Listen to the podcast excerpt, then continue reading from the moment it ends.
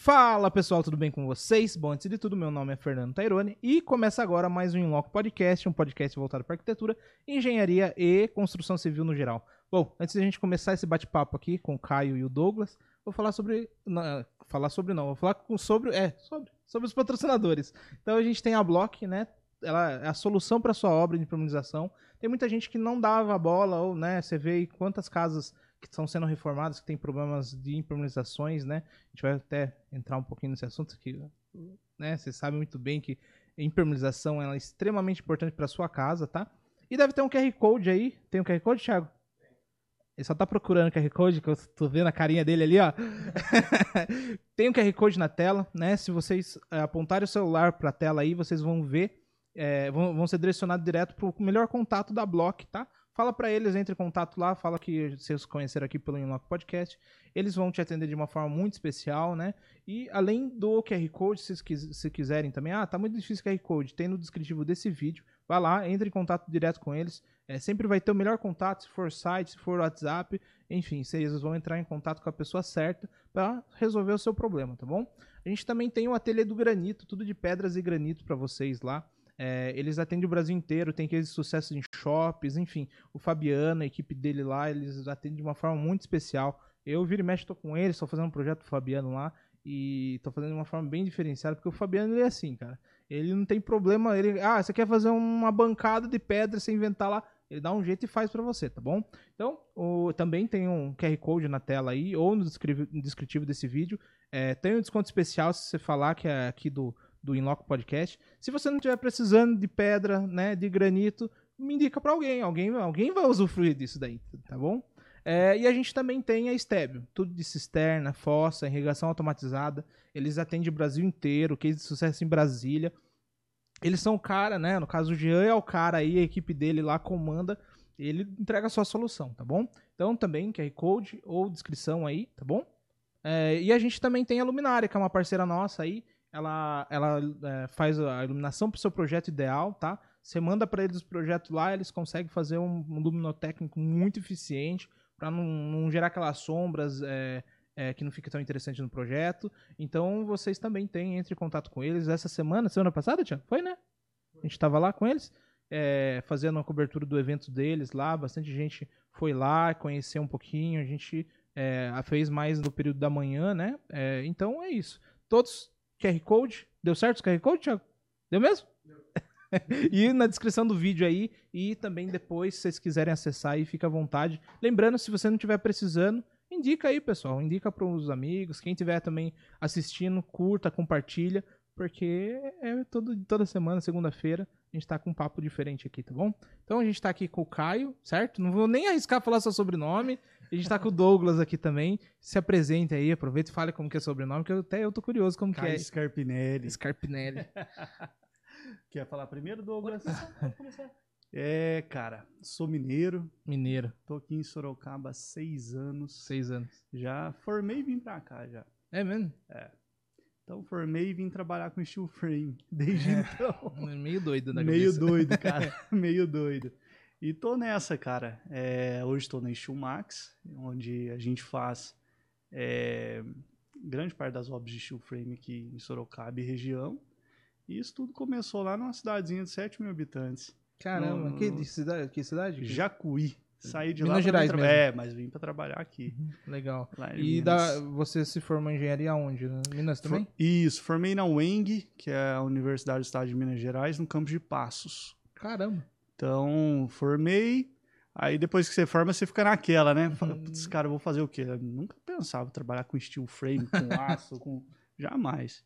Então, aí fiquei naquela, surgiu uma oportunidade através do marido de uma prima minha, que trabalhava com steel frame, trabalha com steel frame aqui na cidade de Sorocaba, e veio o convite para vir trabalhar aqui. Eu falei, cara, bora aceitei e, desde então cheguei, fui conhecendo os materiais, começando um pouquinho. Acho que passei um pouco do que você passou também. Ah, a vida e... é feita de aprendizados, né? Muitos, muitos. No estilo, então. É, o é que todo vai... dia. É todo dia, todo dia. Sou o Douglas, sou arquiteto urbanista, formado aqui pela Uniso, aqui em Sorocaba. Igual uma galera toda que deve ter passado por aqui já. Alguns professores, inclusive. Ixi, passou bastante gente aqui. Passou bastante gente. É, eu comecei na, na parte de projetos no ramo da indústria. Então, comecei na Caramba. uma, uma empresa agroquímica, né? Uma indústria agroquímica. Então, lá eu fazia toda a parte de projeto, fazia parte de estudo metálica, fazia CETESB, fazia hidráulica, elétrica, quase toda essa, essa gama toda. Como que você foi gostar disso, cara? Porque isso daí, não- nossa, eu olho assim e falo, É. caramba, é loucura esse Eu, bagulho. eu entrei nessa área aí lá no meu quarto semestre da faculdade. Então, Caramba. Eu nem estagiei. ah, o meu estágio foi uma, uma equivalência de, de matéria mesmo, assim, que equivaleu a assinatura de carteira de trabalho e tal, então passou. Não cheguei nem a estagiar, fui direto para a área mesmo. Então fui aprendendo nessa, nessa linha onde eu fui me apaixonando pela estrutura metálica e por esse ramo de, de indústria, assim, né? Uhum. E isso a gente uniu com a arquitetura que a gente foi entrando nessa parte de construções residenciais junto ao aço, a metálica. E, e aí eu também fui aprendendo umas, uma outra área do desenho, um desenho um pouco mais fino, né? A parte da mecânica, desenvolvi a mecânica também lá. Bem mais fino mesmo, É. né? Trabalhar em Então, milímetros O não é cara muito fácil. projeta de um jeito, velho. Foi afinando, foi afinando o desenho. E, e aí que foi seguindo essa paixão por, por metálica que saiu um pouquinho Cara, da vertente de, com de todo mundo, né? Pavimentação, cara. Cinco anos. Pavimentação, é meio Pavimentação. loucura, Não, né? alvenaria eu não fiz até hoje. Caramba. Você falou, Passou, você, pulou você direto, vestiu né? pra alvenaria, alvenaria fiz uns muros só. Daí É, só. falando sobre o Alniso, né? Eu, apesar de ser formado pela Unip, eu tenho muitos conhecidos, amigos, né? Enfim, Thiago da Guia, pessoas que passaram por aqui. Sim. E não, até conhecia antes. É, alunos, né? Dei aula por muitos anos aí de, de, de software voltado para arquitetura. Sou especialista em 17 software, né? E no final das contas eu conheci muita gente da Uniso lá. Sim. É, daí você até brincou e falou assim: não, você não dava aula. É, até a gente conversou um pouco no tempo. off aqui. ó. E daí, cara, eu né, tava falando que, que a parte do steel frame é uma coisa meio que é mais viva pra mim do que o, né, a alvenaria. E é muito curioso isso, o mercado como que é hoje, as pessoas é, se formam e tem vindo para essas tecnologias que, no meu ponto de vista, tem até mais é, funcionalidades do que o, o bloco, né, o tijolo convencional. Hoje, o, assim, é, o centro acadêmico, por si só, tanto de arquitetura quanto de engenharia, é muito carente nessas técnicas construtivas como steel frame, wood frame, é, o ICF. Então, assim, é, a gente tem muito pouca base. Muito, o cara sair já querer saber, é, querer ir trabalhar, às vezes o cara nem conhece. Hoje faz muito, muita falta no Brasil ter um, lá, alguma coisa mais voltada para essas construções alternativas, sabe? Uhum. Então, isso foi uma coisa que eu senti falta. Eu senti É, a, bastante gente, falta. a gente vê muito pouco isso na, na universidade, né? Ou Quase não vê. É, a gente quase não vê. A gente aprende a desenhar a, a alvenaria. É, eu brinco que quem vai para outras áreas é meio teimoso mesmo, né? Porque descobre por insistir. Nem eu também vi na faculdade de arquitetura, eu quase nem vi é, outras coisas além de alvenaria. Né? Até a espessura da parede, ah, alvenaria é tal coisa, coloca Sim. aí que vai. É, e daí quando você começa a descobrir, mas tá, não é só alvenaria. É, você tem metálica. Eu sempre, desde a faculdade, gostava muito de ver a metálica. Até porque, que nem o Bruno mesmo, pra mim é, é- sempre foi uma referência, né? E daí eu fui entendendo, poxa, não, dá, pra- não precisa só construir com alvenaria ou, né, ou Sim. método tradicional. A gente tem Sim. outras alternativas. É. É, e como que foi esse começo pra vocês aí? Como que você- vocês foram se encontrando nesse mercado alternativo, assim? Foi muito difícil? Como que foi? né? Então, eu comecei na, na indústria, igual eu disse, né? Então, na faculdade, eu sempre tentei introduzir isso nos meus projetos, colocar um pouco de estudo metálica, trazer um pouco do meu universo de, de profissional para o meio acadêmico. E né? na, na faculdade lá, você viu, você viu algum tipo de resistência com professores? Não, a gente chegava a tirar algumas dúvidas e tal, assim, mas como formação acadêmica a gente não, não tinha muitas essas atividades. Até o meu trabalho de graduação é voltado para a estrutura metálica, é um legal. centro cultural com toda a estrutura metálica. E na época, ah, quem até me auxiliou assim rapidamente foi o Bruno. Que legal. Eu cheguei a mandar mensagem para ele no Instagram, assim, talvez ele nem, nem se recorde disso. Uhum. E ele foi muito solícito até na época. Ele passou o WhatsApp dele, a gente conversou por WhatsApp e tal, deu algumas ideias, porque a gente não tinha tanta base, assim. Uhum. E de referência da região, era a pessoa que eu seguia, tinha no Instagram e tal. E tinha algumas referências dele lá. É, Mas isso que foi, foi trazendo essa vontade de mexer, né? Uhum. Então, a- linkando a parte profissional que eu estava aprendendo, tendo esse, esse conhecimento lá e juntando na, na formação acadêmica. Isso que foi gerando um, um desejo na, na estrutura metálica, né? Que legal. Eu tive muita, muita pouca base de aço, assim. É. A universidade onde eu estudei, muito focada em concreto. Tecnologias em concreto, concreto, concreto. A metálica foi, eu acho que, só o básico, que é o que eles é, tinham que realmente ter aplicado. É, e sobre steel frame mesmo, ninguém nunca nem falou. Uhum. É, então foi assim, foi de acordo com a oportunidade mesmo. Então eu cheguei, dei de cara com uma obra em construção. Uhum. Eu cheguei, o aço pesado estava pronto, Uhum. o aço leve do térreo estava montado. Eu olhei aquilo e falei: o que, que eu tô fazendo? Passou uma semana, fui para Curitiba, fui fazer um curso com um engenheiro que chama Roberto Nakamura, que é Caramba. um tempo com o Naka lá. Aí que eu me inteirei do que era o steel, de como funcionava, as propriedades, os, os mecanismos, os materiais, como um todo. E através disso fui, fui aprendendo, mas grande parte foi na prática. Foi na prática. Não tive muito embasamento nisso. Eu tive agora na pós-graduação, fiz uma pós na Facem de Estruturas, Uhum. onde tem uma base boa de aço. Eu Que legal. achei, eu achei muito bom o curso lá, o Rossalvo, que é, que é o professor. É, achei muito bom. E, mas o resto, assim, cara, na prática. É dia a dia, né? É na, é na unha mesmo. Mas Não na é. introdução, isso no mercado, pra vocês foi algum, algum meio desafiador para os clientes? Eles entender o sistema, entender como funciona? Talvez ter que meio que educar o cliente mesmo, assim? Teve alguma coisa que, que vocês se lembrem, assim? Olha, eu, eu lembro, assim, de uma certa resistência seis anos atrás. Uhum. Que eu não vejo hoje mais. assim. Sim, hoje é mais tranquilo. É, bem mais tranquilo. Há seis anos atrás, tem, exi- existem dois tipos de cliente. Existia, existia aqueles que vêm com você através de, puta, eu quero tempo. Quero tempo de construção, quero que você me entregue isso aqui em tanto tempo, porque eu tenho aluguel, eu tenho não sei o que lá, é comércio, vou ter que faturar tanto e tudo mais. E tem um outro que é o cara que já foi para fora, conhece as obras, Uhum. como funciona lá fora. E esse cara é, já confia no sistema, ele conhece. Então é o cara Cara que, que funciona, né? isso, ele vê que funciona. Então, isso assim, foi o que facilitou um pouco, mas ainda tinha um certo receio, Uhum. que hoje eu não vejo mais. Vejo ainda muito pouco, Uhum. muito pouco. Ainda tem clientes que chegam ainda querem ver, ainda dá aquela batidinha na parede, ainda dá aquela olhada assim meio torta, mas ainda é muito pouco comparado do que era. Eu acho que o, o sistema se difundiu muito bem Sim. muito bem. Mas no início foi complicado. Acho que assim, fazer a primeira obra, conseguir o primeiro cliente é muito difícil. É. Difícil é, o primeiro. Na, na questão da estrutura metálica, assim, eu nunca tive tanta, tanta rejeição. assim, Uhum. né? Então, na parte da indústria, todo mundo já conhecia isso e é muito normal. Uhum. Por ser uma estrutura limpa, ela não ter tantos resíduos, a gente conseguir trabalhar dentro de uma, uma linha de produção sem ter muita dificuldade e ser ágil, né? Uhum. Então, a gente trabalhava muito com paradas de produção. Então, no final de ano, a gente tinha 15 dias, tinha que montar uma fábrica toda. Cheguei a pegar algumas produções, assim, a gente precisava montar um robô em 15 dias. Então, fazer toda a base, toda a estrutura, Caramba. montar mezanino, fazer toda essa. A parada dos caras era 15 Isso, dias só. É, uma parada de 15 dias, tem que montar uma, uma baita de uma estrutura gigantesca, assim. Porque a fábrica ia ter que rodar num, num, num espaço curto, né? De, de Uhum. tempo e de, de espaço físico para conseguir funcionar e fazer toda a produção.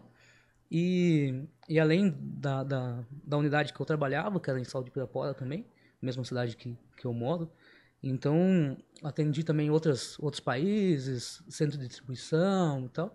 Então era assim, era a estrutura que o pessoal já procurava, Uhum. então não teve tanta não aceitação do produto, porque era o que a Entendi. gente precisava. É, você né, talvez pegou uns clientes até mais filtrados do- nesse ponto, é, até talvez mais educados de que como funcionava a estrutura A, a metálica. indústria já né? tem aquela visão do aço como solução. Sim. Sim. Ele, ele já, É. já vem o aço como solução. É. Não é simplesmente algo estético. Mas eu, eu, eu vou colocar um pouquinho do meu ponto de vista. Eu acho que o aço ele foi introduzido na residência de uma forma muito adequada. Ele Exato. foi introduzido de uma forma tipo a gente já tinha um pré-moldado, né? que não era tão utilizado na residência, porém ele foi mostrando, ó, é parecido com pré-moldado, mas a gente tem outras facilidades assim, assim, assado. E eu Exato. acho que foi um acerto é, até comparar isso, porém trazer para outras soluções de tipo, olha, uma solução para um vão maior. Olha, uma solução né, prática, uma solução assim, assim, assado, e foi se inserindo. Agora o steel frame, ele foi assim, inseriram, é, muita gente fez errado no começo, e daí foi a hora que tomou, né? Uhum. Porque assim, a gente tem uma, uma mão de obra que muita gente testou no steel frame. E a gente já tem uma mão de obra no- na metálica que já era muito boa. E até É. pra fazer a, a residência é muito facinho. Né? Você vê que a mão de obra é mais eficiente do que a, a construir uma casa ela requisita, né? É, Sim, sim. Que nem você falou, fazer um desenho, fazer uma coisa muito mais exata, né, de mecânica, é muito mais complexo do que uma residência, no meu ponto de vista. Posso estar errado, É. mas assim, eu vejo que o pessoal na solda, imagine, um negocinho ali minúsculo, é uma coisa bem micro, pra vir pra uma residência, no meu ponto de vista, é muito, tá mais muito preparado do que ao contrário. No steel frame, ele foi, foi dado na mão de, sei lá, de gesseiro, ó, é a mesma coisa, se vira cara aí. saiu do É. drywall e falou assim, agora eu monto. Sim. Cara, Não sei se eu tô errado com essa visão, mas eu imagino isso. Que a metálica a gente tem muito mais preparo de indústria, de informação, de como que se solda, de como que se trabalha, o que ela é capaz, o que não é capaz. Ela tem muito, até mais embasamento no Brasil, né? Até porque a norma de steel frame, ela, Saiu agora. é, Saiu agora. ela é bem recente. é, E a metálica, ela já tem, acho que até tanto quanto. Porque a metálica, pra você for ver, se a gente for estudar a linha histórica do Brasil, ela se começou a construir São Paulo e Rio de Janeiro em metálica. Uhum. Então, é, se existir estudos maiores em metálica, se você for nas estações, de trem aí, é, a grande Tudo maioria é metálica, metálica. né? É, metálica, assim, o, o concreto ele apareceu depois. Não, tem até aquela foto famosa, acho que é do Rockefeller Center, né? Acho que é 1935. Sim, a galera sentada em cima A galera do... sentada nas vigonas de aço e tal. É, mas é- era assim que se construía. O concreto ele chegou muito forte após a construção de Brasília.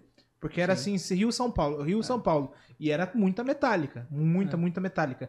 E daí ele começa a se Neymar difundir. gostava muito de concreto. né? Gostava muito de concreto. Gostava E o concreto ele funciona muito quando ele é concreto armado, né? Sim. E concreto por si só não faz muito sentido, não faz Eu sentido nenhum praticamente. concreto com aço. É o concreto com aço que faz todo, toda essa, é, essa beleza que a gente mas vê, né? o legal de você juntar a estrutura pesada com a estrutura leve, cara, é um, é um casamento muito feliz. Muito feliz. Uhum. Você consegue assim viabilizar qualquer tipo de obra, definitivamente. Seja com grandes vãos, grandes balanços, é, estruturas mais esbeltas, coberturas mais planas, laje mais, mais robusta, menos robusta. Então a gente consegue brincar com isso tudo, mesclando o aço leve com o aço pesado. Uhum. Mas só trabalhar com um, só trabalhar com o outro, não, assim, você não está sugando tudo que você pode do sistema. Então, isso que a gente faz hoje juntos, lá na Steel Max, é, é sempre pegar o melhor de cada um. Chega um projeto, a gente olha para ele e fala assim, cara, a gente vai partir para onde nesse projeto? Uhum. É, esse projeto aqui dá para fazer 100% aço leve e vai ser mais viável para nós e para o cliente. Uhum. Então, vamos só para o aço leve. Esse projeto aqui vai ser como? Cara, vamos fazer o pavimento térreo, parte do pavimento superior em aço pesado e tal. Não, esse aqui tem a pegada do pesado, e por quantidade de parede, às vezes o cliente tem uma certa restrição, vamos fazer em alvenaria. Beleza, vamos fazer em alvenaria, a gente faz o aço pesado. Então, aço é tudo. E o aço pesado hoje ele tem uma vertente muito maior do que tinha antigamente, né? Assim, sempre teve uma vertente legal, mas assim, a gente sempre via o aço como estudo da parte de serralheria, então a galera fazendo treliça plana, é, te- Ou muito tesoura duas né? águas, bem industrialzona, O aço pesado para residência vem agora. assim, é, vedação de pisos, chapa xadrez. Agora a gente tem uma infinidade de materiais que a gente consegue trabalhar, fazer essas estruturas planas, fazer cobertura plana, que dá uma estética muito diferente do que a gente tinha antigamente, né? É, hoje o aço tá tão inserido na, na construção que eu vejo muito aquelas vigas fake, né? Que o pessoal faz trelice e depois vem fech- com fechamento, né? Eu vejo bastante obras assim que, que ela deixou de ser uma solução estrutural e chegou, é, é uma questão estética. É. Então é engraçado, né? Você vê que as coisas vão se moldando assim a ponto de ah, cara, Hoje era, estética. é, o que era rejeitado hoje É é, é moderno, né? É, e assim, veio uma vertente muito grande do aço, né? Uhum. Igual a gente começou a falar do pré-moldado, pré-moldado teve uma vertente grande também há um tempo atrás, que assim, muita galera achava que o pré-moldado era uma baita numa estrutura que ia ser revolucionária e tal.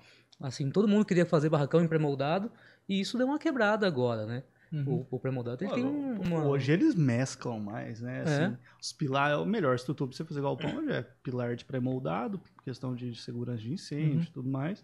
Cobertura metálica. cobertura metálica. Fazer Exato. cobertura em pré-moldado não, não faz muito sentido. É, eu vejo assim que a- o concreto ele só ele ganhou muito mercado com o tempo, né? Pra gente fazendo uma linha histórica aí por essa questão, né? Porque existe, ex- né? Virou um marketing da, da construção, da engenharia, é, muitos arquitetos que adotaram isso como uma solução.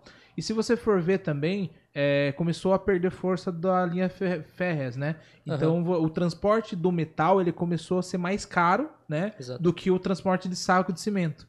E daí, conjunto a isso, muitas empresas de minério, né, muitas famosas aí, não vou citar nomes, elas começaram a investir em tecnologia que até a- essa época não existia tanto assim. Se você for ver hoje tem um monte de aditivo para diversas Exato. situações, Sim, né? Você faz o que quer com o concreto, né? Então o concreto que era ali pro, pro sujo, né, vamos dizer, pra base da obra, ele passou a fazer parte de toda a obra, no meu ponto de Sim. vista. E, cara, eu acho que o, o- a metálica é uma solução muito interessante em vários sentidos. Eu É. falei, a, a arquitetura, ela muito, por muito tempo foi baseada na- no ferro pesado e demorou para chegar, assim, no Brasil, o steel frame de uma forma adequada, a introdução foi, tudo, no meu ponto de vista, e várias pessoas já falaram isso para mim, foi introduzido de uma forma muito errada É. o que prejudicou uma, um- todo mundo que vem depois foi É. julgado, né? Eu acho assim, foi uma, uma mescla de muitos fatores. Que no início, a- o início do steel frame no Brasil, acho que foi muito conturbado por várias coisas. Que assim, foram muitos fabricantes que começaram ali também a fazer seus testes em Sim. obras. É, concordo. É, foram. é, Eu acho que a falta de material no Brasil e muita gente testou também com um material todo mundo alternativo, testou em né? obra. É. Tô- assim, é, os materiais que a gente tinha certeza que ia dar certo são os materiais que vinham de fora e É. que eram muito caros. Então, os materiais nacionais, assim, a gente não tinha tanta, tanto tempo de mercado, tanto tempo de teste para você dizer assim, putz, é, é legal, vai dar certo. Ah, não, e fora isso, que o Brasil é um país, né, que a, a temperatura não é exata, né? Não. Então a gente não enfrenta, o que se enfrenta no Brasil não se enfrenta em outros lugares, né? Por isso que hoje a gente trabalha com a Glassmat, por exemplo, né? Uhum. É, que é uma placa de gesso que ela é feita para ficar pro lado de fora da, Sim. da residência, porque ela não dilata. Gesso não dilata. O cimento dilata, a placa cimentícia dilata. Aham. E você fazer com que isso trabalhe bem aqui num, num país nosso, onde está fazendo 10, 11 graus, depois faz 35 e vai e volta isso tudo, tem mais a movimentação da casa, cara, é, vai fissurar. É. Vai, vai fissurar. É um, é um sistema flexível, porém é, que não suporta tanto. Assim. Então, por isso que, assim, quanto menos é, materiais que tenham coeficiente de dilatação menor, bem melhor. É, Bem eu melhor. acho que, que hoje tá mais maduro esse mercado, né? Tá, hoje o pessoal já fala assim, o- a linha do, do sistema do steel frame, ela vem é, desde a, todo sistema que é composto tem que ser flexível. Então, quando a gente fala de flexibilidade, é desde a placa, tratamento de junta, tratamento superficial, pintura e, quando não é pintura, revestimento que seria argamassa. Uhum. Isso tudo tem que ser flexível. Porque, putz, você está fazendo uma casa em aço, você está fazendo uma casa que trabalha. Então, a sua textura que vai ser por cima, ela tem que ser uma textura flexível. Uhum. Não adianta você usar a melhor placa, o melhor base coat e colocar uma textura de 30 reais a barrica que é extremamente rígida. É. A textura vai trincar, aí o sistema não presta. Só vou passar um recadinho pro pessoal, tá, o pessoal tá fazendo pergunta já. Vou-. Pessoal, a gente vai ler as perguntas tudo no final, mas pode fazendo que eu vou ler tudo, tá bom? Então o pessoal que estiver ao vivo aí pode compartilhar com o pessoal e a gente vai ler as perguntas, vai responder aí, se for possível, né? Pode ser perguntas Claro. que a gente não saiba fazer o quê, né? Não tem o que fazer. mas manda aí que o pessoal é bom, tá bom? É, só não garanta a resposta. É, a- falando nessa questão de, de- dos materiais, eu vejo que o grande problema a- ainda é o pessoal entender isso, entender que existem etapas. E muita gente na. Cara, os caras. Uma grande maioria da construção civil ela é meio negligente, né? Ela gosta de passar a etapa, ah, depois a gente vê, depois a gente vê.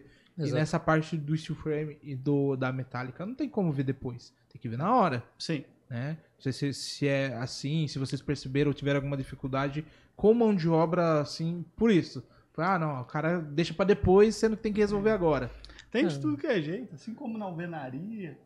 É, o problema da, da mão de obra, assim, a gente encara isso em vários ramos, né? A gente Ah, é, conversando eles, com é. outro, outros pessoais, outro pessoal, assim, de, de, outras, de outras áreas, a- o problema da mão de obra é um problema do período, talvez, É. né? Então a gente tá sofrendo isso em todas as áreas. Mas na, na parte da estrutura, na parte do steel frame também acontece. A gente tá sofrendo Uhum. esse problema da mão de obra. E a galera postergar esse, esse problema é recorrente, né? Então, mas, assim... Mas isso é um padrão, assim, a gente fala. Acho que tem alguns episódios que o Thiago deve estar de saco cheio já de, de falar de mão de obra, mas tudo bem, né? Mas eu acho que é uma coisa que é importante pro crescimento de todo mundo, né? A gente dá. Até quer dar mais valor pra mão de obra, mas a mão de obra, em contrapartida, precisa também espe- se especializar mais também, né? Sim. Porque a gente, infelizmente, hoje a gente vive num Brasil, num Brasil que a mão de obra de construção é a última opção dela ali, né? Ela entra. Ninguém nasceu sonhando em carregar tijolo, carregar massa, enfim. Então eu vejo que o steel frame, até a questão da, da metálica, é uma coisa mais rápida, até um trabalho talvez até que exija menos é, de força física da pessoa na obra. Eu vejo que é muito mais fácil carregar uma placa, né, de gesso ou É, de com certeza. do que um cimento ou uma lata cheia de, de cimento, Ah. né, de concreto. E assim, a gente tem equipamentos que a gente consegue minimizar esses processos, né? Então, na, na parte do aço pesado, a gente vai ter sempre um guindaste, um muque, algum desses equipamentos que auxilie. E além de pensar também no bem-estar de toda a galera, que todo mundo trabalhe à vontade, sem Além risco nenhum de segurança, né? semi-industrializado, né? É. Quando chegar o projeto, o Douglas faz a lista, faz tem um processo todo, né? Sim, É, para produzir o aço, para cada peça ser levada para a obra numerada naquele lugar, daquele jeito, com aquela solda. sim. Então, um sistema semi-industrializado, um sistema totalmente inteligente. Para facilitar toda essa mão de obra, né, o que, que a gente faz? A gente recebe esse projeto executivo da, do pessoal, então o engenheiro calculista já calculou isso. Chegou para a gente, a gente vai refazer todo esse projeto, não alterando o cálculo que ele fez, logicamente, mas a gente pega todo esse material e redesenha todo ele, é, considerando todos os encaixes de peça, todas as numerações de viga. Então o pessoal faz esse corte, faz a marcação das peças e isso leva, igual o Caio falou perfeitamente aí, pra- praticamente industrializado, né? Então no, no local vai acontecer quase um Lego. Igual acontece com o steel frame e acontece com o aço pesado também. Essas peças são, já são numeradas, já são cada uma no seu local e ela é montada em loco. Entendi. Então minimiza todos os erros, Uhum. facilita que a mão de obra aconteça da, da forma que a gente espera que aconteça, né? Só que até você qualificar a mão de obra para que isso Não, imagina, saia. mas assim, eu, eu acho que também tem, a gente tem que ser um pouquinho honesto também, né, nesse sentido. É, tipo, é muito novo pra muita gente algumas coisas, né? Sim. A gente tem que passar ensinamentos pro pessoal ir dividindo, e dividindo e dividindo pra a mão de obra chegar num resultado que seja interessante, né? É, a gente tá brigando contra um, sei lá, construção ah, convencional há quantos anos? Né? É, o steel frame, a gente fala aí, se eu não me engano, o pessoal citou é, em torno de 20 anos existe no Brasil, Sim. mas de fato, de fato, a gente fala de uma mão de obra é, com material, tudo certinho. Do quê? Não tem, né, não tem 10 anos pra cá. Não, sim, Né? seis anos. Eu Acho assim, forte, né? É, então você vê, e vê que tem coisa se inserindo no mercado, né? Então é, é, a gente também tem que entender que existe uma- um tempo de maturação de todo o mercado, de adequação, né? Que nem você, é, hoje para comprar o metal é fácil assim, a ponto de tem muitas fábricas, muitos fabricantes ou é uma coisa mais complicada? Não é fácil. Até na nossa região a gente é um pouco privilegiado com isso, né? Então Uhum. a gente tem Tem um monte de fábrica Sorocaba que a é maravilhoso, consegue- cara. É, Sorocaba- até no concreto, agora Uhum. também no aço, a gente tem uma gama legal pra pra trabalhar. É, mas eu vou te Assim- falar que tem muito mais concreteira do que. Muito mais, eu muito te mais. garanto É, isso. muito mais. Mas assim, é, a gente tá numa localização privile- privilegiada. Se a gente for para outras regiões do Brasil aí, a gente já tá sofrendo com isso, provavelmente, né? Mas aqui a gente tem essa, essa facilidade, a gente consegue comprar. É, na pandemia a gente teve um pouquinho de, de falta de material, É, mas foi os mais que- uma retenção, É, talvez. E os do- que tinham tava jogando quilo lá em cima. Então, Então, na... como que funcionou, né? A galera sabia que ia ter essa alta de material, ela retraía, segurava todo, Uhum. segurava em Pra poder estoque. vender não esperava tem, subir. vai chegar em 15 Exato. dias, vai chegar em 15 dias. Os caras esperavam o aumento da fábrica de 15 dias e falava, chegou, receba. Receba. Caramba. Um real mais pedreiro. caro no quilo, dois reais É. mais caro no quilo. Nossa. É, a pandemia foi um pouco complicado. Um É. pouco complicado. Hoje estabilizou. Eu te falo assim, que de setembro a agosto pra frente, deu uma boa estabilizada no mercado. Uhum. É, pelo menos na construção a seco. Eu senti assim, cara, tá, tá legal. Mas Tá- sabe ainda tá que- meio caro, é, mas tá o legal. que é legal disso, assim, a gente ter passado por isso, não na pandemia, não tô nem comemorando isso, né? Pelo amor de Deus. É. Mas eu digo assim, o mercado, seja o que for, de ter essa estabilidade, é porque a gente, os bons sobreviveram, né? Os Exato. bons, eles sobrevivem a qualquer situação nesse sentido. E, e você vê que tem uma variação e tal. Só que não foi só no metal. Você vai lá, qualquer setor da construção, é, na pandemia, você não tinha. O cimento era de semana para semana. Você comprava um saco É. de cimento, tava lá, como, sei lá, É. começou com 30 reais o saco de cimento. Chegou a bater hum, 40 reais o A saco de alvenaria cimento. também sofreu, né? Ah, alvenaria, enfim, vários, vários outros setores. Mas eu acho que isso é um filtro também. Ele é um filtro para né, as empresas de, de metal, as empresas no geral, as boas, elas acabam ficando, né? Porque assim, querendo ou não, eh, quem quer construir metal, em metálica, em steel frame, ele já conhece o processo, ele sabe que tem vários ganhos também, né? Ganhos que, por exemplo, eu falo pessoal, eu falo assim, ó, você prefere uma casa feita eh, artesanalmente, que é a alvenaria convencional, Uhum. ou você prefere um processo muito mais industrializado, processo mais exato, e eu sei que eu vou te entregar pelo valor que eu vou te entregar. Na alvenaria a gente não tem como precisar. É, É, é, um, é, um, é uma coisa que não dá pra brincar, né? O que, que eu sempre falo quando chega nessa parte de custos? É, falar que steel frame, aço, estrutura mista é mais barato que a alvenaria é mentira. Falar que é mais caro é mentira também. Elas vão equivaler, Sim. questão de custo. Desde que seja pensado desde o princípio. Desde o princípio é o quê? No projeto de fundação, Uhum. quando você lança as cargas ali no solo, quando você começa a modelar aquilo tudo e vai jogando isso para frente. Agora não, o cara fez uma fundação para alvenaria, calculou toda a fundação para alvenaria, ou pega um calculista que não é acostumado a calcular um radier, Uhum. o cara faz que bloco, estaque, baldrame. Então, aí, cara, já começou a inviabilizar o projeto ali. Se você começa é, assim, a pensar em construir steel frame desde o início, ela é mais do que perfeita.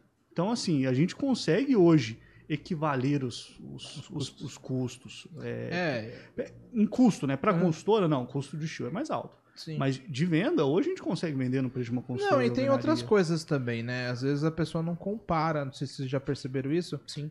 É, itens por itens, né? Então, por exemplo, quando a gente fala no steel, a gente tira algumas coisas que na convencional tem. Um monte de caçamba, é, variação quando você vai comprar janela, comprar é, ba- Retrabalho. batentes, É. portas. É porque assim, você tem uma variação. E é natural, é, o cara tá ali rebocando. E pode acontecer de não ficar tão bom assim.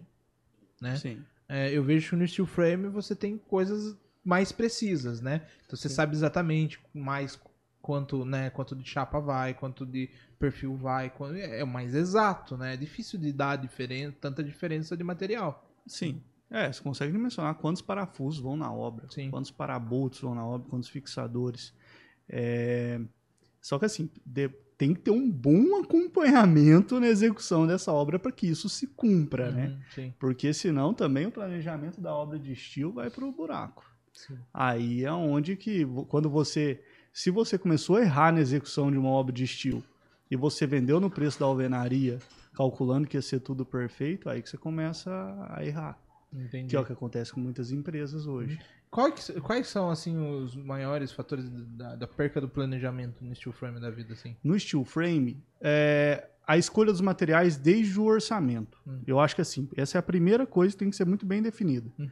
Qual aço que eu vou trabalhar, qual espessura de parede eu vou trabalhar, se o sistema vai ser misto, se vai ser híbrido, é, se vai ser só aço leve ou não, se vai ser lã de vidro, se vai ser lã de PET, se o interno vai ser USB mais gesso, se vai ser só uma performa, Uhum. se o que vai ser do lado de fora se é cimentício, se é glaçol X. Então, isso tudo tem que estar muito bem definido no orçamento. Depois, cobertura, se é plana, se é a termoacústica, isso tudo tem que vir de lá. E depois, não é simplesmente comprar e jogar na obra e falar pro cara, monta. Tem que ter um acompanhamento, projetinho. Cara, aqui cada forra é desse jeito. E é legal que você, né, planejando certinho, você reaproveita muito, né? Você não tem perca de material ali. Olha, hoje, assim, eu posso falar que a, a gente manda geralmente os materiais hoje com 5%, 6% a mais dos fechamentos. Uhum. E Pra não te falar, às vezes falta alguma coisinha, mas, cara, tá batendo quase redondo, cara. Uhum. Quase redondo. O que na alvenaria a gente não consegue dimensionar. Você vai falar que é 5% de desperdício na alvenaria, não é.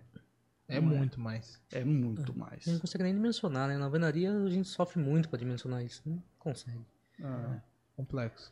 Na parte da, da metálica, né, é, é- é- o processo também é bem limpo, né? Você vai lá, faz, é, se faz muita solda em obra ainda, conexão hoje em dia, como que tá esse tipo de... Sim, se desenvolveu muito? sim, acontece. As, as soldas, as conexões são feitas em, em obra mesmo, né? Uhum. A gente já, vamos pensar assim, as barras são de 6 a 12 metros. Então a gente tem alguns perfis tubulares, perfis laminados, é, cantoneiras, ferro chato, são todos 6 metros. Depois a gente passa para vigas W, as vigas mais pesadas, né? Essa que tem formato de I. Então aí a W você tem a iluminação diferente, a estética é quase parecida entre as duas. Então ela varia de 6 a 12 metros. Você pode comprar ela nos, nos dois tamanhos. Uhum. Se a gente tem um pilar ou uma viga, alguma coisa que tem que eleva esse, essa dimensão, a gente faz essa emenda e geralmente a gente faz ela em loco. Entendi. Porque fica até mais fácil o transporte. Como que eu vou levar uma viga maior do que 12 em caminhão Ah, e tal. A, a Dificulta- logística fica complicada, muito né? a Hoje a gente logística. trabalha com logística de 12 metros. 12 que é, é o que a metros. É. carreta leva. Então a gente. Ah, tem Ah, 30 Até as metros. vias é, é complexo, né? É, As mais do que isso a gente é, Ah. mais do que isso a gente não consegue trabalhar. Então essas conexões têm que ser feitas em Uhum. loco. É, é feito com solda, né, convencional mesmo, Uhum. solda MIG ou eletrodo revestido, depende muito do que do que pede o projeto. E ou pode ser parafusada também. A gente consegue fazer essas conexões parafusadas dependendo da Mas assim, o que, que é mais feito parafusado? São as terças. Uhum. Os terços de cobertura 100% parafusado. O restante não passa só no parafuso. As ligações. Então tem que ter solda. Se tem Uhum. que ter solda, solda tudo. Vai gastar duas vezes, não, não faz muito sentido. É. Então você faz ali soldado. Hoje tem máquinas inversoras é, que assim é, atingem tudo que a gente precisa no eletrodo revestido para ser Uhum. feito em obra. E o restante é parafusado. A parte da cobertura, as escadas, as outras Exato. ligações mais simples são parafusadas.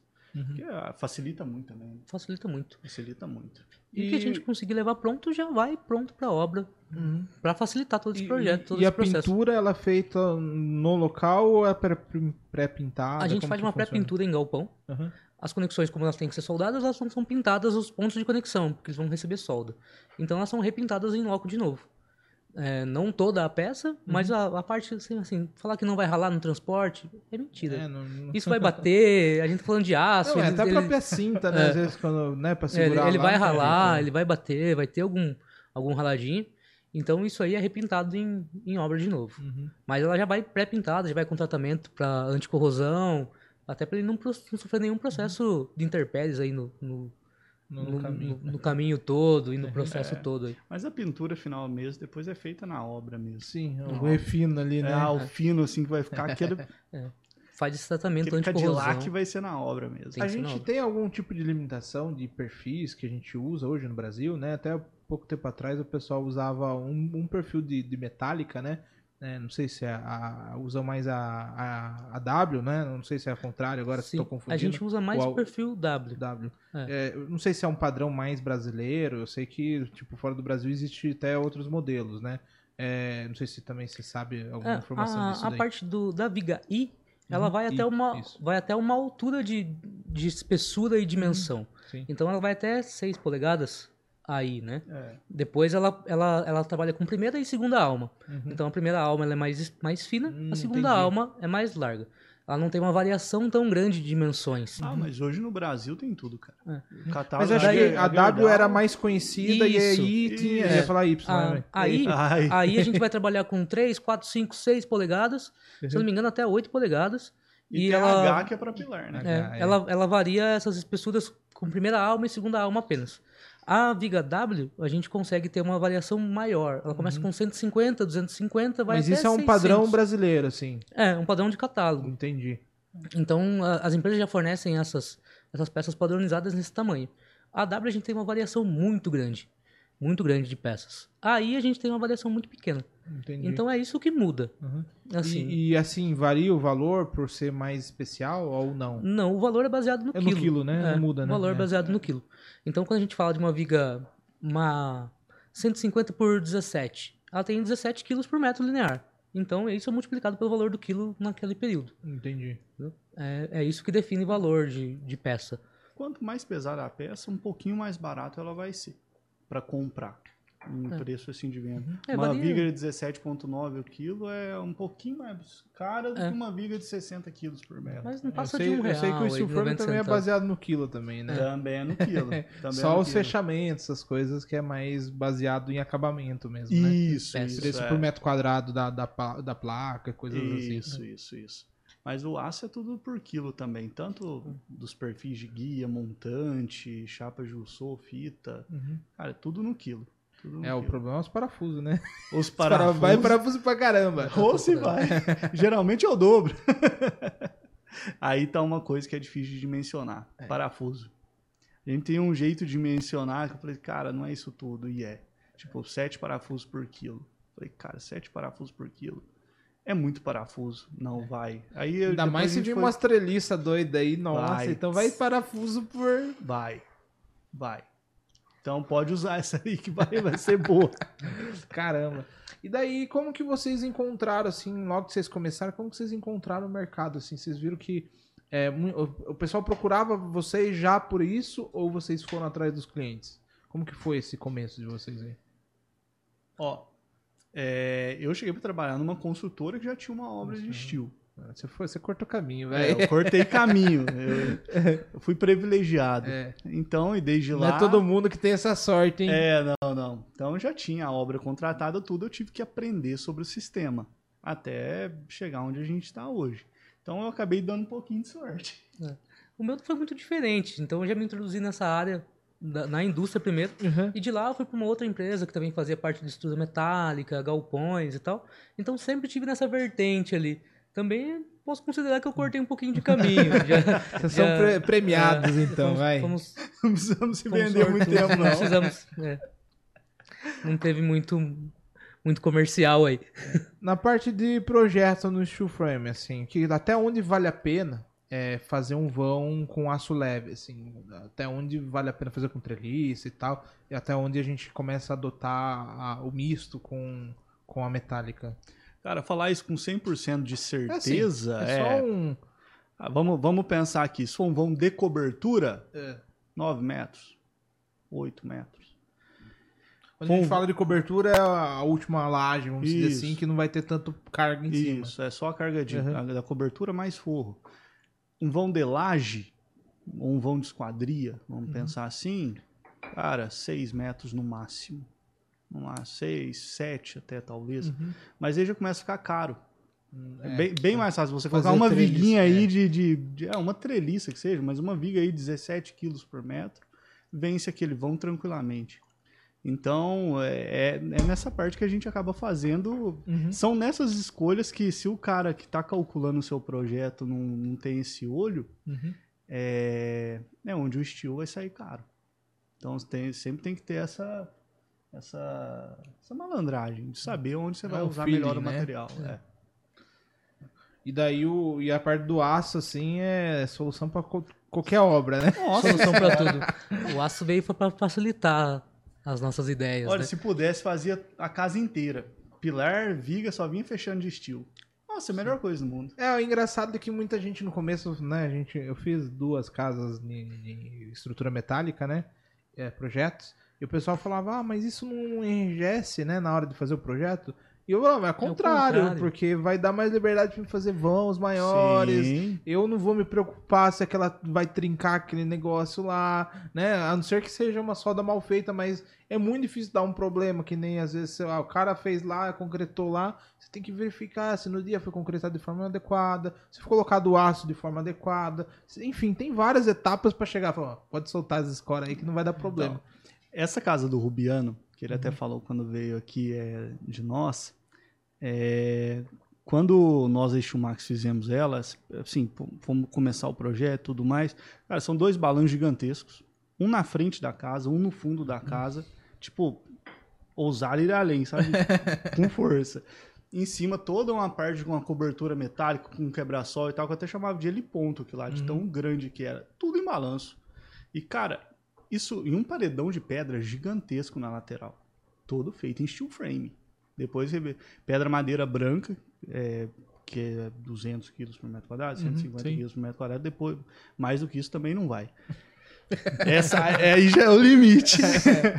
e a gente conseguiu fazer, cara. É uma, essa é uma obra, assim, é, dá um, um orgulho danado, cara, de, assim, da, É dessas testado e aprovado. Testado e aprovado, selo da Steel Max, ó. E um projeto bonito, né? Projeto É. bonito também. Lindo Não, projeto. projeto lindo, cara. Lindo projeto. Lindo, lindo, lindo. Ousou e foi além com força nessa aí. Ali tem aço, viu? Tem bastante, né? 45 toneladas de aço pesado, mais umas 6 toneladas de aço leve. Caramba. Tá dando Nossa, quase, 45 das quase 100 quilos por metro quadrado. Ixi, tem, tem pilar e viga pra todo lado lá, então. Até que não é, cara, muito quebra-sol, muito. Ah. É, é um projeto, assim, que usou muito. Muito, assim. Usou de tudo que podia do aço também. De E tudo. lá também tem, tem bastante é, brisas em tubo, né? Tem corrimão, tem guarda-corpo, tem. uma Tem. galera assim de, de acessórios que também foi fabricada em Foi, aço, né? foi. A gente fez toda a parte dos corrimão, guarda-corpo, todo em Uhum. metalãozinho 50-50. Passou cabo de inox, cabo de aço. E a, a casa ficou numa pegada sensacional. E uma pegada industrial, assim, bem industrial mesmo. Que legal. Uma pegada bem industrial, que a gente vê em indústria, né? E a gente traz isso pra residência hoje. Casa Masterchef. É, é uma vertente muito legal da, da arquitetura que, que trouxe isso, né? É uma vertente estética que, Uhum. que conseguiu traduzir toda a parte da industrialização. É um pouco até, lembra até um pouco do modernismo, onde a gente via toda aquela galera que fazia essa forma e função, Uhum. os materiais aparentes e tal. Lembra muito isso, né? Que legal. E assim, é, a parte do, do aço, né? Falar do aço depois do steel. É, vocês compram o aço e ele aí vocês mandam para uma fábrica ou não? Vocês mandam, faz a produção na obra mesmo, no, gente- do processo. A gente fabrica em- na nossa fábrica essa, Uhum. essa parte. Então ela chega lá no Steel Max, a parte do corte, né? Igual, Hum, igual que a gente legal. já falou, essa- essas peças elas vêm num tamanho X. Uhum. Elas são Ah, então elas cortadas. vêm, vêm de fato do tamanho X e vocês Vem fazem de o corte. com com 6 12 Ah, eu imaginei que seis ou vocês 12 metros. já pediam no tamanho Não, não. adequado e Como- já. Não é a China ainda, calma. Assim, a, eu já vi casos bem específicos de tubo. Não sei se você já chegou a ver assim. De tubo tubo, ainda não. a galera pedia assim: eu preciso de, um- preciso de uma peça de 7 metros de tubo. A fábrica produzir isso num lote X lá. Tem que ter uma quantidade X. Então tem o processo também de vocês entender o reaproveitamento da peça. Então, sei lá, Exato. tem 12 metros, eu vou tentar reaproveitar ali pra não, não É o perder dia tanto. inteiro pensando nisso. É, o que que acontece? Tem projetos que o que que a gente faz? A gente perde um. Perder um tempo é uma palavra assim. Vocês um pouco planejam, pesada. faz né? o A planejamento. gente ganha, talvez a gente ganhe esse tempo, porque esse tempo vira, literalmente vira dinheiro no final, né? Então a gente consegue viabilizar isso para o cliente. É, pegar todo o projeto dele e adequar ele nas, nas barras, ver o que eu consigo aproveitar isso no final. Uhum. Pegar essa peça, ah, tem 12 metros, cortei essa peça com 9, essa peça de 3 vou fazer virar um pilar. Então, mas isso daí é uma dica interessante até na hora do projeto em si. Sim, Né, para que muita, por exemplo, eu não sabia que era, eu sabia assim que tinha um padrão, mas eu imaginava que, tipo, ah, eu mandei pra fábrica, eles mandam, tipo, nesse, nesse tamanho, Não. né? Porque eu sempre peguei ali o caminho andando já, né? Então eu não imaginava que era o padrão ali de 12, vamos dizer, e, sei lá, sobrou um metro, perdeu um metro, não tem Perdeu onde um inserir mais. É, perdeu um é metro. interessante muita gente saber, até pra hora que for fazer o projeto, se der pra, pra fazer esse ajuste, ah, sei lá, tá dando meio centímetro. Então vamos deixar, Recua, né? exato. Mas E assim- a, a gente tem esse feedback com, com o cliente também. Uhum. Então, assim, é, É. dependendo da modulação, o Douglas entra em contato com o cara, fala, ó, aqui vamos tentar mudar isso, ajustar aquilo e tal, porque também emenda, também perde. Então existe esse, esse É. processo também de Sim, você existe. ligar, ó, aqui tá tendo um custo às vezes desnecessário por isso, isso, Exato. isso. Acontece muito. É. E você fala assim, ah, tem uma peça, sobrou dois metros aqui, sobrou dois metros, vou emendar. Quando você faz a emenda, tem uma norma para você fazer essa emenda, né? A gente tem que seguir esse padrão, não posso sair emendando peça de topo uma com a outra. Tem que fazer um recorte, faz uma mão amiga. Então tem todo um, Uhum. Um processo, né? Se a viga ela tem 400 centímetros, 400 milímetros de altura, se eu emendar ela, eu vou perder pelo menos mais 400. Então não faz sentido eu ficar emendando peça. Eu fico perdendo essas peças. Uhum. Igual o Caio falou, a gente recebeu esse projeto.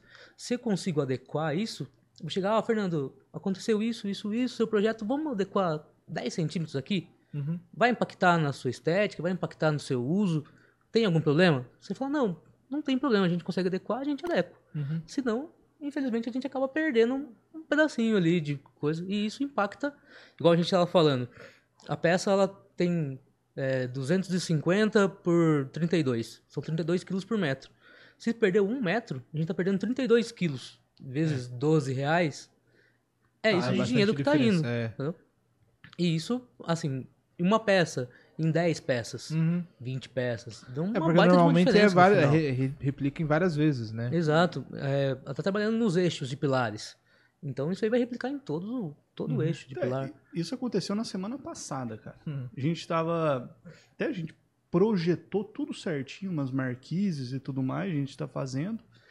É, elas são treliças como se fosse estrutura de pipe rack, com estruturas de cantoneira nas quatro, nas quatro faces.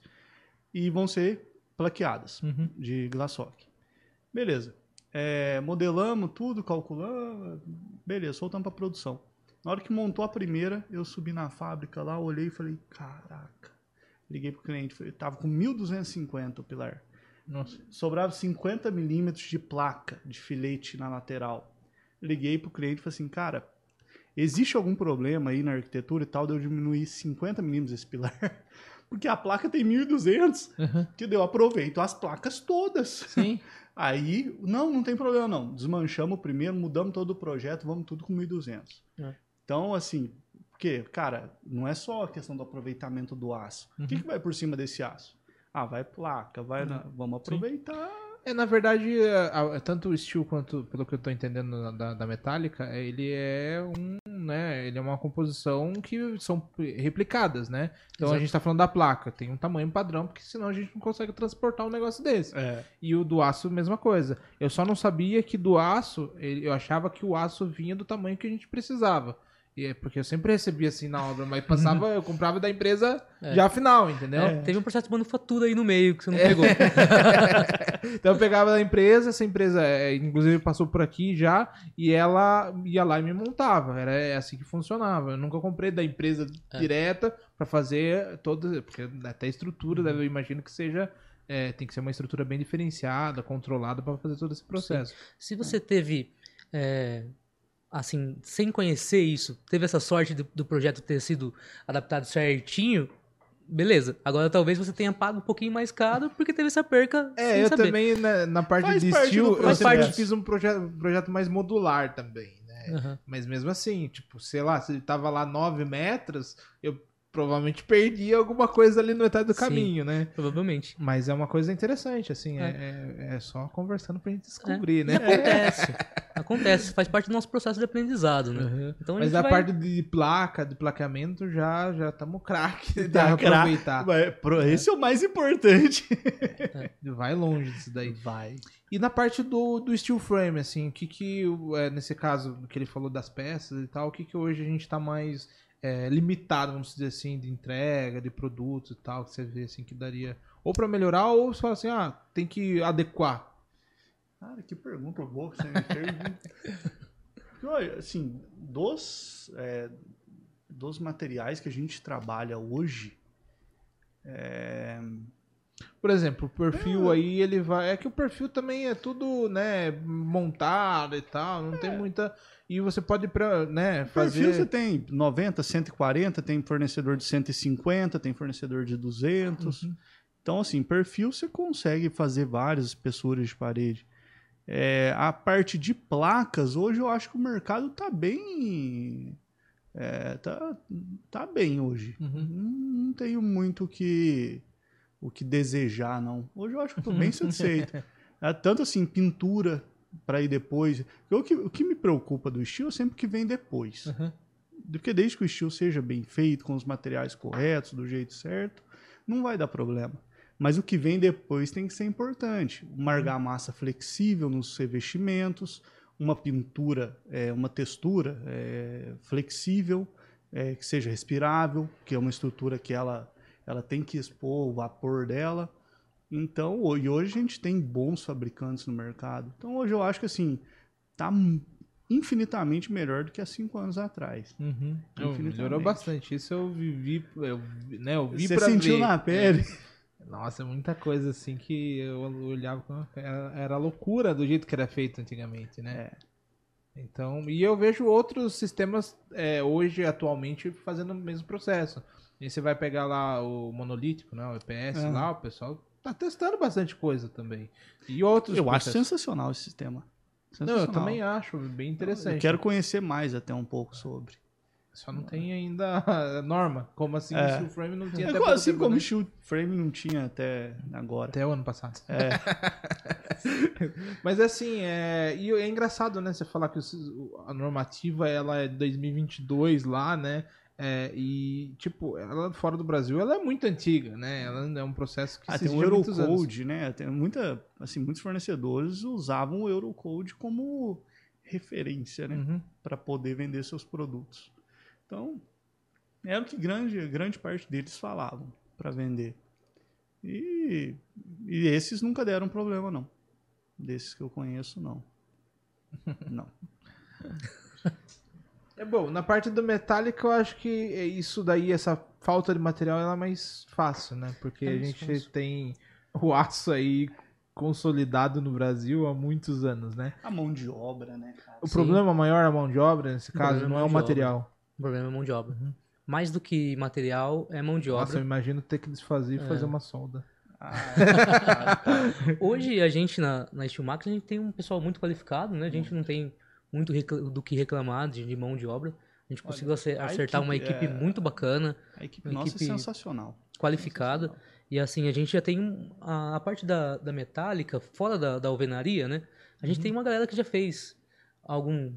Já fez curso, fez alguma preparação e tal. Isso gera um pouquinho mais de. Então, mas o, o soldador, né, ele normalmente ele já passou por um processo mais técnico, né? Sim. Exato. Ele não cai direto ali É. na... Ele é mais técnico que o montador. Ah, do que com o montador certeza. de steel, é. por exemplo. Mas, por do exemplo, se, é, então, isso que eu ia falar, por exemplo, é diferente de, sei lá, vai sentar tijolo, você vai aprender com o outro que Exato, aprendeu a é. sentar ali. É um cara que vamos. foi auxiliar de alguém, que É. aprendeu e aprendeu no olho, ali. Assim, não tira o mérito dele, Não, não, logicamente, não é nem né? isso. Eu digo que ele, é Mas o ele cara não- que é soldador, ele normalmente ele tem que ter um diploma, ele tem que passar Exato. por Mas um... a responsabilidade dele é muito grande. É, sim. Cara, quantas famílias vão dormir em cima daquela solda que o cara fez? Mas eu não penso que é diferente também da, da alvenaria convencional. Não, é. Eu acho que é tão quanto importante. Então, Só que- enquanto- É, só que na alvenaria você tem o, assim, o coeficiente seu de, de, de, de erro é muito de- maior, né? jogam lá em cima, né? Aí Você joga lá em cima, na metálica não. É o que a gente conversou lá no começo, né? Na metálica, junto com a mecânica, a gente tem milímetro de erro. Na alvenaria, a gente trabalha com pelo menos centímetro.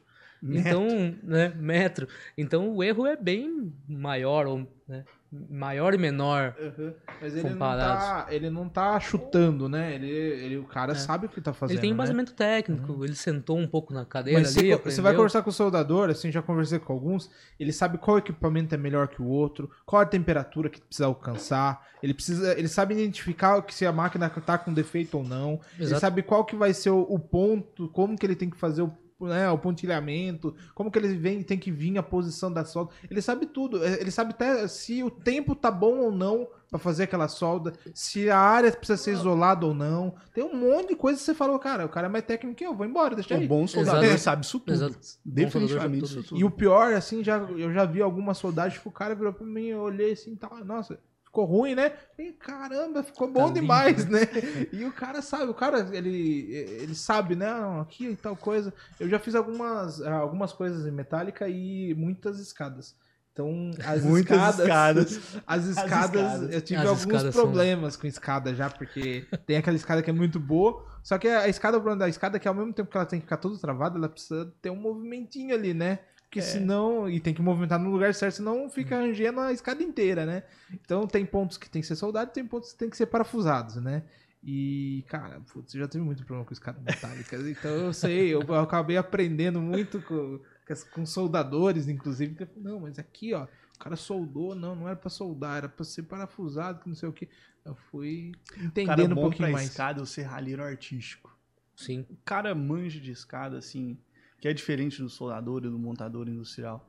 O cara já é mais voltado ali pra coisa mais artística, mais fina, Uhum. mais ali de guarda-corpo, corrimão, escada. É, na metálica a gente tem essa variação. né? Tem o cara de serralheria, então, que é o cara um pouco mais, igual o Caio falou ali, é, é um cara mais fino, né? Ele tem esse acabamento mais fino, o cara solda tubo que é mais fino. Dependendo do que for, o cara tem que ter um, tem que ter um cuidado. Uma calandra, é, um tem que ter um cuidado. Porque se ele, igual você falou assim, se ele tiver a temperatura da máquina muito alta, ele vai furar tubo. É. A solda não vai, não vai ser uma solda, vai ser um rasgo. então, assim, são variações. O cara também é um soldador, mas ele tem uma mão um pouco mais leve, tem um, um trabalho um pouco mais refinado. É, apesar do trabalho ser bruto, vamos dizer assim, existe esse lado, né? Tem que ser delicado nesse ponto, né? Sim. É, eu vejo também que, que quando entra pra esse lado mais design, aí vai filtrando, né? Vai, Vai. filtrando. Isso, vai filtrando Com certeza. e chega um ponto que também tem as variações das soldas, né? Então a gente tem eletrodo revestido, tem MIG, tem TIG, então são Só tem que profissionais saber o que, que vai ser usado. de saber o que vai ser usado. Qual material? É. Tem aço carbono, tem aço inox. Sim. A gente está executando trabalhos em inox, então são assim, é um profissional. É, diferente. inox, isso é extremamente É. complexo. Tem que ser um cara com A gente não te conta nem metade. tem que ser um cara com Complexo. qualificação para isso, para executar. Não dá para ir soltando assim. É, um trabalho bem mais refinado. Mas a- Envolve muito produto, né? Não é só o aço e Ah, a é. solda. A mão de obra industrial, ela é um pouco mais fácil de achar ou não? É a mesma dificuldade? Ah, infinitamente Ah, mais fácil é. né? do que o montador de steel. É, Mais do que o fácil. montador, do que um um É, pedreiro. tá, mais, serralheiro. tá mais com. É, tá mais, é, um, é uma, é um ramo hoje que tá mais concebido, né? É. Tem mais tempo de mercado e tudo mais. É diferente do, do montador, do, do um acabador de, de steel frame. Então, eu acho que vê, ah, vê com. Sim. E, e o mais soldador para uma, né, um projeto residencial é diferente de um soldador para uma indústria? Não, do É. projeto residencial e o cara da, da indústria são equivalentes, eles são é a mesma pessoa. Ah, o material que ele vai executar é, é assim, é extremamente igual. Uhum. A gente vai ter variação quando a gente fala de um serralheiro. Na parte industrial da. Na parte industrial, na cara parte. da indústria ele é mais bruto um é, pouquinho. na parte A residencial. residencial, o cara tem que ser mais fino, é um É. cordão mais é, melhor executado, mais bem acabado, porque, cara, é tudo aparente e tudo mais. É Sim. diferente da indústria, onde É. acaba sendo um pouco mais bruto. É que a indústria, mesmo que seja aparente, tudo passa nesse sentido, né? O cara tem tanta coisa quer ver prazo. que é, ele quer prazo. Ele... Pra que dia? Ontem. E quando você entra na, na parte residencial mais fina, que tem guarda-corpo, corrimão e tal, daí muda bem. Hum, Daí tem que ser um cara de serralheiro. Aí o cara tem Que é o mesmo cara mão. da escada. O mesmo cara que a gente falava da escada. É. Daí tem que ser essa pessoa. entendi. É, é É um cara com a mão mais, mais fina, assim, pro negócio. E na parte do steel frame, vocês trabalham mais no engenheirado, ou no stick? Qual que hoje é mais assim, mais fácil pra vocês? Hoje- não, a gente trabalha com a lista de corte. Uhum. Hoje o mais usual, 90%. Sim, E o resto, né, o resto, né, os outros 10% é engenheirado. engenheirado. Isso. Então, hoje, assim, é lista de corte. Porque grande parte das obras hoje que a gente executa na Steel Max é, não passam só no aço leve. Então, é uma mescla muito grande entre Uma aço junção, pesado, misto. é, entre o aço pesado e o aço leve. Então, é lista de corte. Uhum. Então, a gente modela o projeto, faz todas as compatibilizações entre o aço pesado e o aço leve, gera uma lista de corte. Essa lista de corte vai para a fábrica. Uhum. A fábrica tem uma máquina, uma perfiladeira, que é como se fosse uma impressora de perfil, e ela vai simplesmente expelindo todas as, já vi algumas É. perfiladeiras. todas as, as peças que a gente precisa separadas por painel. Aí vem tudo E daí vocês layoutam, layoutam para mandar para obra, é isso? É um processo industrializado na fábrica, faz o corte e manda o perfil cortado para montagem em obra E do estilo, do steel. do estilo, é, o estilo já vem da fábrica. Entendi. A gente não tem a perfiladeira. Ah, vocês não perfilam, não, entendi. não, a gente compra. Entendi. Então já vem separadinho, vem uma carga já Uhum. é, todo fitado com, com o painel ali naquele Uhum. naquele bolo. Sim. P101 tá aqui. Preciso do P101 tá aqui. P102 tá aqui. Entendi. Então tá separadinho. Assim como a gente também faz pré-montagens no galpão e leva para a obra. Uhum. Teve uma reforma que a gente fez no condomínio em Sorocaba, a gente montou tudo na fábrica. Caramba. Plaqueou, fizemos tudo, jogamos em cima de um guindaste e fomos. Eu fiz uma casa assim que o proprietário ele queria muita agilidade. E daí a gente fez o radier. Enquanto eu Foi tava logo. curando o radier, a gente produziu na fábrica as paredes, né? Mas foram mais externas. E daí as internas foram praticamente na, na obra. Que a gente tava com muito receio de o pessoal errar no radier, porque se errar um milímetro no radier, eu já não conseguia, né? Fora quando, quando erra um nível. Você, você vai ao radier, parece uma, um mar, tá todo ondulado. Nossa, cara, aí arrebenta. É, mas depois, daí a gente, não, mas essa casa aí foi, a gente teve sucesso, porque ele chegou lá, praticamente encaixou tudo certinho, apesar do cliente ter mudado os negocinhos lá, né, de, putz, judiar isso daí, mas daí a gente fez, por sorte, a gente fez as partes internas, né, colocou tudo no prumo, vem com as partes internas, e encaixou 99% tudo, assim, É, tudo deu certo. 100% não encaixa, não. O nós tivemos que refilar um monte. É, Mas um- é, a ideia foi complicado. sensacional e ficou. Aí estamos com outra obra em Itu agora, que vai vir 100% dos painéis montados, plaqueado de USB pelo lado de fora. Essa obra vai ter USB pelo lado de fora. Caramba. E já está pronto já. A gente tá com, concretou o radia hoje, um radia protendido. E na semana que vem a gente vai protender, eu acho que na terça ou na quarta-feira. Acho que na quinta-feira a gente já vai estar içando os painéis para cima do radier. Tudo prontinho. Uhum. Então eu imagino Mas que já- em quatro dias Plaqueado já já? vai estar plaqueado. Quatro dias vai estar pronto já. Entendi. E o transporte que é complexo, né, cara? É. Comple- Eu, Mas isso é pensado no projeto, né? Você faz painéis Uhum. numa dimensão tanto X quanto Y, no máximo de 3 metros. Uhum. Então aí você consegue ir modulando desse jeito aí, porque senão o caminhão não chega até aqui. É complicado. E é peso, né? E é peso. É volume, né? Peso nem Uhum. tanto. Foda, é foda que é volume. volume fica alto. Mas assim, hoje pra vocês o mercado, é, vamos dizer, o que, que a gente poderia desenvolver mais pra ele aquecer mais ainda nesse lado do steel frame e metálica, assim? Vocês acham que tem uma coisinha que falta, que dá pra, dá pra melhorar e tal, tanto da... Porque assim, hoje eu vejo que a, a divulgação ela cresceu muito pra esse lado. Até porque tem bastante, é, tem mais empresas, né? Não É. dá pra falar bastante comparado à alvenaria, e a gente tem um número muito pequeno. Mas é. O que, que vocês acham, no final das contas, que dá pra melhorar? Que vocês acham que é um, é um ponto fraco que possivelmente tá aí se desenvolvendo? Olha, eu acho a parte da, da estrutura metálica, tanto do steel frame, assim, tendências muito boas de mercado Uhum. para ter uma valorização para o futuro, né? Além de ser uma- é, todas essas questões que a gente conversou, dela ser uma construção rápida, dela ter uma assertividade maior no, no planejamento, em valor, o, o cliente se- conseguir entender realmente o que ele vai, vai gastar, tem toda essa questão sustentável também, né? Que é muito importante, a gente tem, tem, tem falado tanto aí do consumo de água, resíduos, menos utilização de caçambas. Então, são, são itens muito prósperos, né? A gente consegue pensar em coisas muito boas para esse ramo no futuro.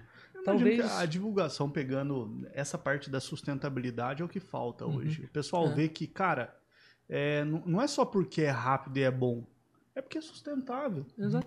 Eu vou fazer uma pesquisa rápida com vocês aí pra ver se. Eu acho que é um padrão. O cliente de vocês, os clientes, o perfil de clientes de vocês, eles são mais jovens ou eles são mais velhos, assim? Que, que vocês têm um perfil mais assim, você vê que aceita mais fácil, que entende mais fácil? É, hoje tá na, na casa dos 40. 40. A maioria. Um jo- mais jovem, né? A maioria. Grande parte. É, é meio padrão isso Assim daí. como também, é, eu já diria que uns 20% também tá na casa dos 60. Entendi. Tem. Ah, tem bastante gente. Tem, tem gente bastante. Mas fazer provavelmente esses 60 eles viajaram bastante. Muito, Hum, entendi. muito. São É. caras que, que moraram fora, trabalharam fora por muito tempo e vieram agora para aposentar. Porque assim, eu vejo que a única resistência que a gente tem é do pessoal que viveu aquilo a vida inteira. Entendeu? E o jovem já não entende da mesma maneira. É, eu converso com, assim, até pessoal que não tem nada a ver com arquitetura, com engenharia, com construção, e o cara já me pergunta sobre a construção a seco. E ele não sabe o que é steel frame, ele não sabe é, wood frame, ele não sabe nada, ele não sabe metálica, mas ele sabe o que é construção a seco. Exato. E ele sabe que o mercado de construção ele precisa migrar para esse lado mais sustentável. Eu acho que a grande jogada também do marketing é esse lado sustentável, porque de fato é. Porque tem muito marketing que fala, ah, é sustentável, mas você chega na hora lá, não é. Não é. Por exemplo, eu já vi muita história da pastilha de coco, não sei se você já, já pegou, principalmente de, de- Não, de não. arquiteto. É, o pessoal fala, ah, é sustentável, ó, pastilha para, sei lá, revestimento. Pastilhinha de parede, sabe? Uhum. É, e, não, e a hora que você vai ver, não tem muita lógica. Porque o negócio era reaproveitamento de não sei o que lá do coco. E o negócio virou tão comercial que daqui a pouco eles começam a abrir o coco, jogar o líquido fora pra fazer a pastilha. Então não é mais sustentável, sendo que você está descartando coisas. E isso acontece em várias coisas. Se você pegar, por exemplo, o tijolo ecológico, ele é realmente ecológico, mas a partir do momento que você tem uma produção em escala, ele acaba não sendo tão ecológico mais. Né? Porque você está removendo uma coisa que ela não está saindo naturalmente, ela está saindo porque ela está sendo obrigado.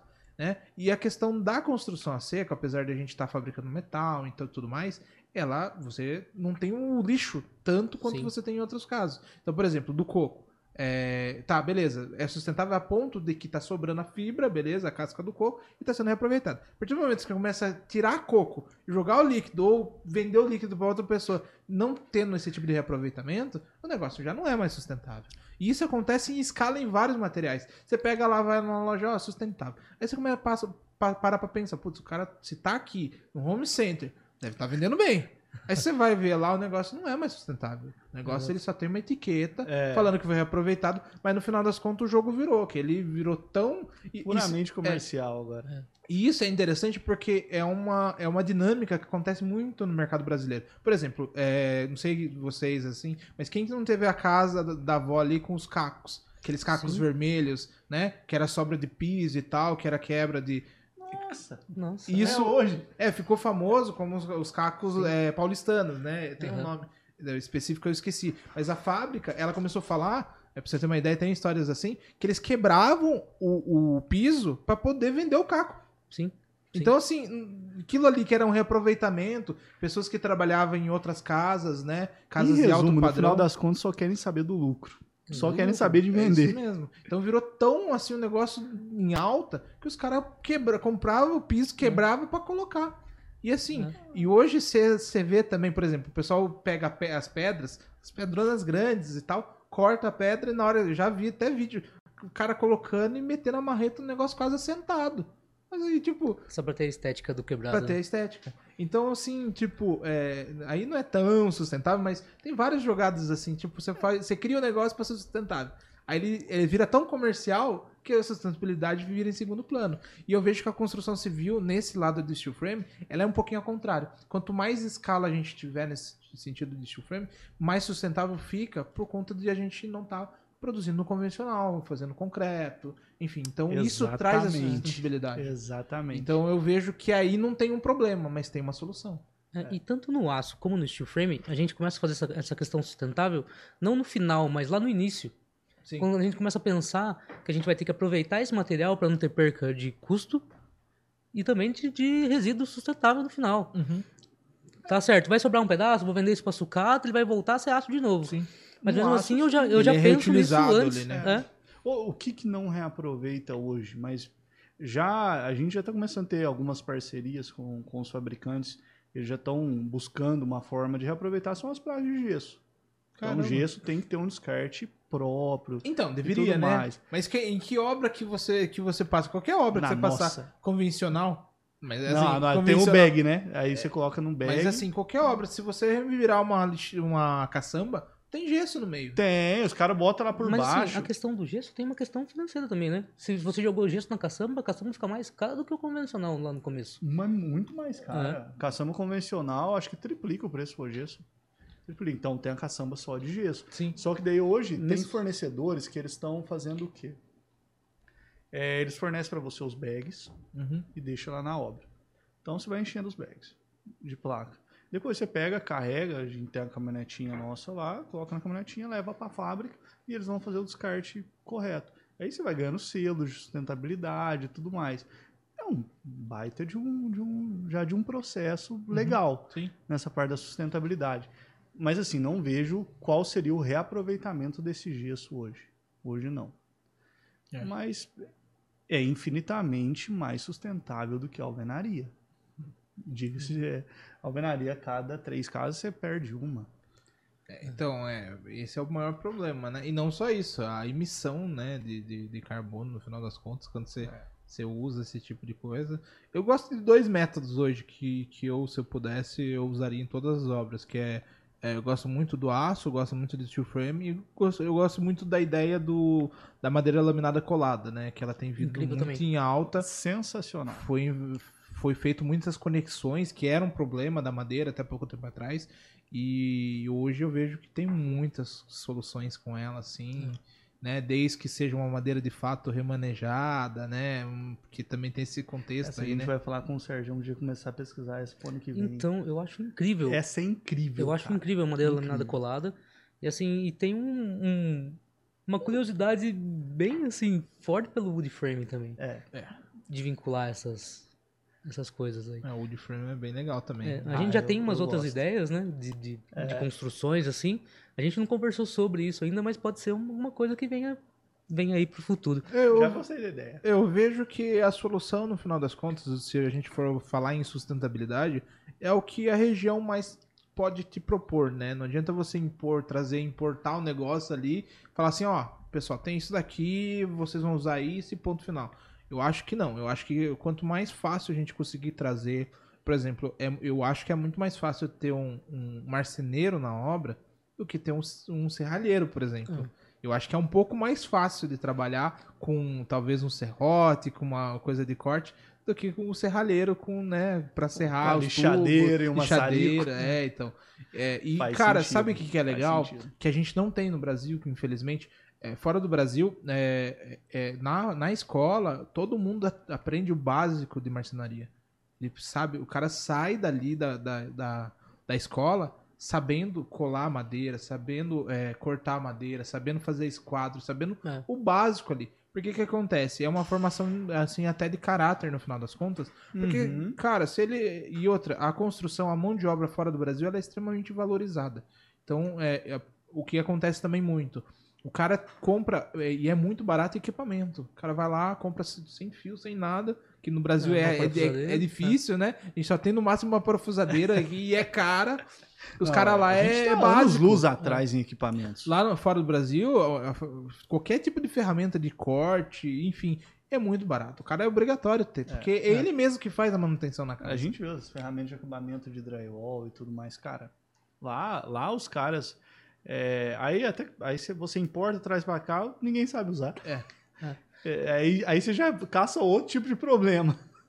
E assim, parece que, parece que pra eles é um pouco mais cultural eles terem todas as ferramentas na garagem, né? Sim, A gente até- a gente tem até esse vê- contexto também. N- É, os Nesse caras contexto. colocam a Mas é, mas é, deles é, lá é um de contexto muito assim da formação mesmo. É, É, é, é isso que acontece em vários outros setores. Eu falei um setor que é da, da marcenaria, que é um setor da construção. Uhum.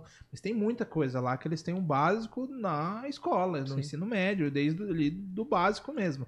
É, esses dias estava conversando com, com a minha esposa, minha esposa tem um salão de beleza, né? E ela tinha uma cliente que é diretora de escola. E um dos projetos na escola, eles estavam fazendo uma casa, uma casinha, uma casa mesmo, de fato. E eles falaram que tava para passar a, a noção de, de marcenaria, uma noção de, de como que faz um concreto e tal, é, teve que chamar dois engenheiros lá, que era ex-aluno da escola, e, e um arquiteto para conseguir desenvolver o negócio lá. Porque senão não, não vai, porque nem a professora tinha o básico, né? Ninguém tinha. sensacional isso sensacional aí. Eu acho que isso é uma coisa assim que, que se tivesse, imagina quantas turmas sairiam de lá tendo básico e assim, o cara vai sair dali praticamente com emprego. Porque quem marceneiro é difícil de encontrar. Né? Até de Muito, móveis, que o muito. cara tem a chapa pronta, ele vai passar só na serra ali, é difícil de encontrar. É. Imagine esse que faz na obra no local, né? Por exemplo, eu vou fazer alguns telhados que é de madeira, é muito difícil achar um cara bom. É, difícil. É difícil. né? Ah, a gente sofreu esses dias com montador de móveis. A gente sofreu. Ah, e quem assim, que não é, sofre com a montador? for- Ah, vai for cara pensar, do é uma céu. coisa bem simples, assim, né? É. Era pra ter bastante gente fazendo isso. E não, hoje em dia já não tem. Então, e, É. e essa parte dos móveis, ela sofreu um processo de industrialização muito forte também. Porque, Uhum. por exemplo, até pouco tempo atrás era o cara, o carpinteiro, o, né, o marceneiro, que fabricava. Ele tinha lá a peça, mas assim, fabricava quase tudo do zero. Hoje não, hoje a grande maioria vem do sul, as chapas lá, o cara faz o corte ali e tá pronto. Tem a cor que ele quiser, antigamente o cara tem que fazer o processo de laqueamento, o processo tudo na, na fábrica dele, ali na lojinha dele, ou na garagem dele. E era assim que funcionava. Hoje em dia, não, é muito mais industrial. Isso se o móvel já não vem pré-montado praticamente ali, com a base Sim. dele pronta. Então, assim, eu vejo que o processo da construção por si só, ele vai para esse caminho de industrialização, ele É, precisa que é a ir. construção modular. Sim. Que, ho- que hoje é o que eles estão lá, essas tiny houses. É, Uma coisa Pô. que eu, eu falei da, da, da, da coisa de coco, eu lembrei de outra coisa que o pessoal vai me matar aqui. Mas é o container. Cara, o O container, container. ele é ele foi uma solução e foi legal, é legal essa questão É, da eu sus- só acho legal, sustentabilidade. Só que assim, isso não esses alguns conhecidos parceiros que até passaram por aqui, eles realmente vão atrás de container reu, é, para reutilizar mesmo. Mas tem muita, mas muita empresa aqui no Brasil porque pela demanda foi lá, comprou novo, mandou fabricar um Sim. novo, importou, vem aqui, instalou. Aonde que isso é sustentável? É, tem, tem empresas que você manda seu projeto lá, ele fabrica um container com, É. com as coisas que você precisa, né? Você faz o, o- projeto, você só usa dimensões do container, ele vai muitas fabricar um novo container. container. É, então, É. mas não tem muita lógica, né? Você vê assim, por exemplo, tem uma casa que eu entrei, era tipo de container, mas é toda revestida praticamente. Eu falei, tá, mas por que você comprou container? Vai ser mais caro o container do que você montar Exato. a casa aqui. É fácil fazer de steel frame, pega lá, nem que seja na É. telha mesmo, faz tratamento, né, termoacústico aqui, pronto, passou, tá bom. É. Mas tem um monte Então, eu de vi gente. uma casa que o cara fez de estilo e tal, e fechou a lateral da casa assim com telha, cara.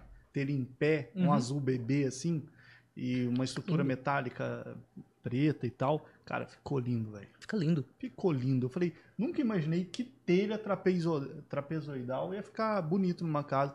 Acho que o arquiteto lá, ele deu uma, uma viajada tão bonita, cara, que ficou, ficou legal, cara. É, eu particularmente sou suspeito Ficou. também, eu adoro essas, Eu sou suspeito. essas né? placas. Não, é eu gosto de soluções diferentes, assim. É, só fala nesse sentido mesmo, de, tipo, o negócio era pra ser sustentável. É, não Ele foi é. pra um caminho. Então aceita que não é sustentável, né? Aceita que ele, de Sim. fato, ele é só uma estratégia. É, estética, quando a gente fala né? de sustentável, então vai ser o quê? Gerar menos resíduos. Sim, Nós geramos é menos a verdade. resíduos. Uhum. Consequentemente, ou, ou somos reaproveitar mais resíduos, né?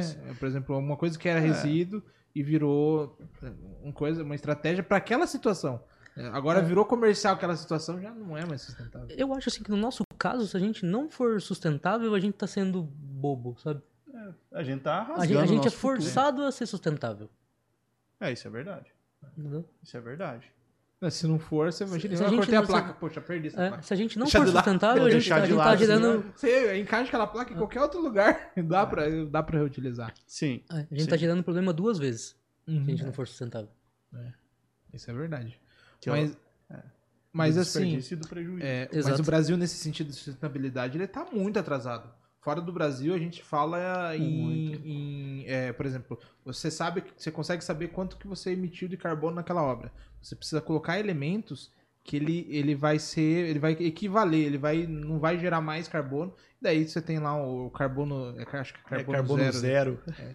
Então fora do Brasil se fala, por exemplo, vários na Europa inteira se fala assim. A Alemanha Ah, lá, é muito forte nisso. Coloquei, sei lá, coloquei muito concreto ali, gerou tanto. Aí você tem que colocar outros elementos que vai diminuir esse impacto. Aí você meio que, né, até, sei lá, sei lá, eu gerei tanto carbono, uma indústria, sei lá, e eu preciso plantar árvores, coisas assim. É bem, eles são bem controlados nesse sentido. O que não acontece muito aqui. Que é- não acontece aqui, porque, Porque se acontece, parece que quanto mais floresta, mais querem derrubar. É, a Não, gente- mas não só isso. A obra toda de concreto é um absurdo. Eu, tô- eu entrei numa casa pra dar continuidade nela que tinha uma viga de 2 metros de altura. Quê? Tinha uma viga de 2 metros de altura. A casa, ela cortava a lateral inteira. E todo mundo que eu conto isso daí não acredita. Eu falei, eu tenho foto pra te provar. Uma viga de 2 metros de altura. Pra segurar um balancinho de 5 metros de uma garagem. É. de concreto. Concreto Nossa, mesmo. 2 metros de altura, cara. Se a gente fizer uma Ah. conta básica aí, 10%, vai ter pelo menos uns 20 metros de vão.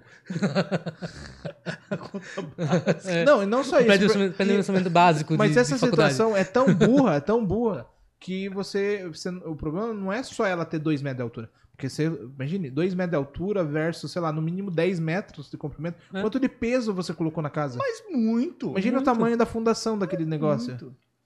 É, é aí onde vai, às vezes, a falta de conhecimento do, do, do responsável técnico E da eu obra não do consigo cliente. entender, porque assim, eu- o engenheiro que calculou é um engenheiro conhecido.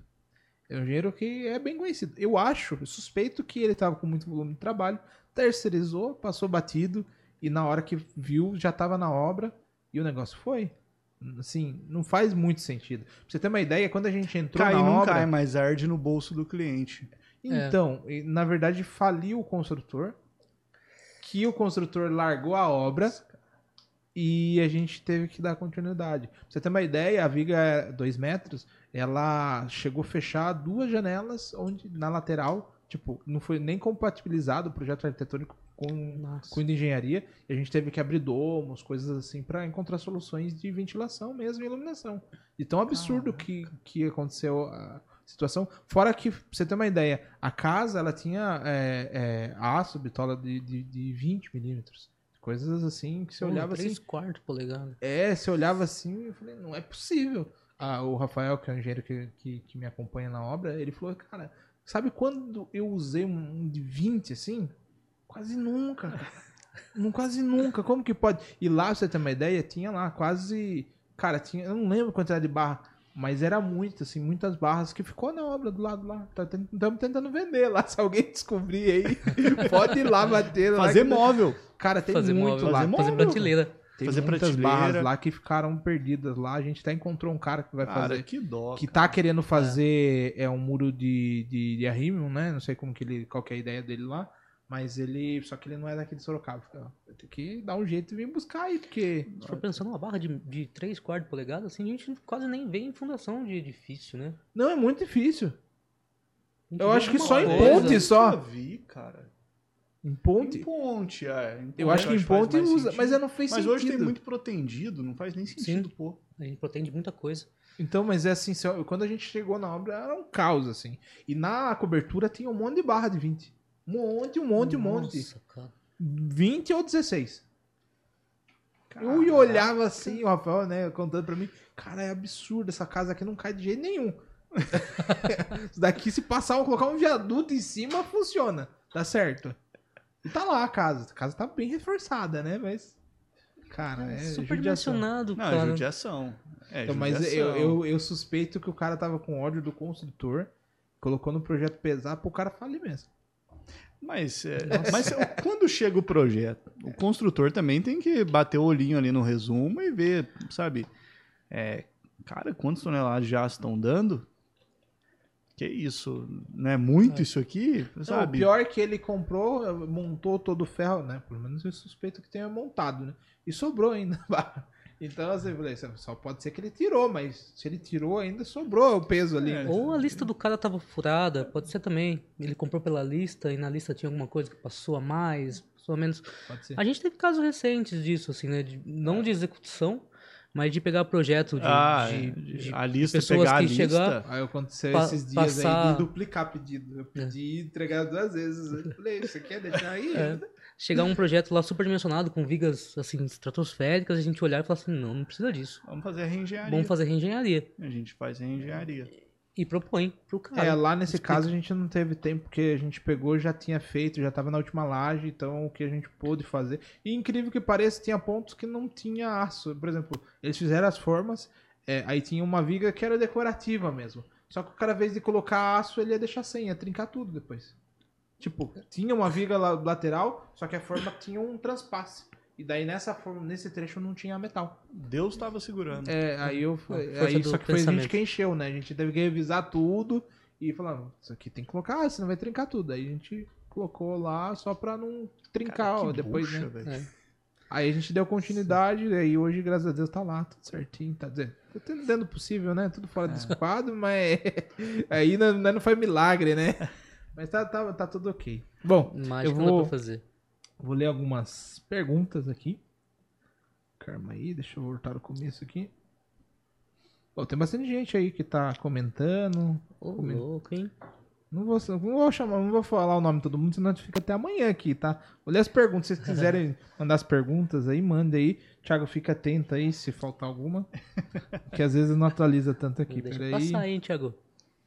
Ó, o Felipe Yuri mandou. É, até quantos andares podemos chegar, ah, chegar no steel frame? Esse que caiu. Hoje, cara, só só no aço leve, eu imagino que uns cinco pavimentos. Eu não, assim, não falo essa. É, eu já fiz três. 100%. É, eu não, eu não Três falo eu com sei. 100% de certeza, não. Mas já vi projetos de cinco pavimentos. Acima disso, eu não- ainda não vi. Ainda não vi. É... Bom, ó, vamos lá. Steel frame dá muita diferença acústica. Como funciona o sistema? a parte acústica do estilo. Vamos lá. É, A parte acústica ela é formada não só da lã, né, que é o isolamento, mas também um bolsão de ar. Uhum. Então é, uma, é um incremento dos dois.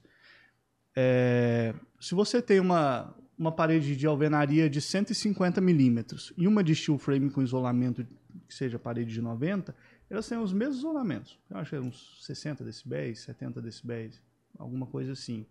Então, assim, você consegue em espessuras menores Uhum. obter o mesmo isolamento que a parede de, de alvenaria. Se você, ai, mas se você pega uma parede de 20 de steel e uma Uhum. parede de 20 de alvenaria, aí você tem quase o dobro do isolamento acústico. Também depende do que. A alvenaria que a gente tá falando, né? Porque hoje em dia, é, ó, ó o que tá acontecendo que eu tô sacando. Você vai começar a reparar, se já não reparou.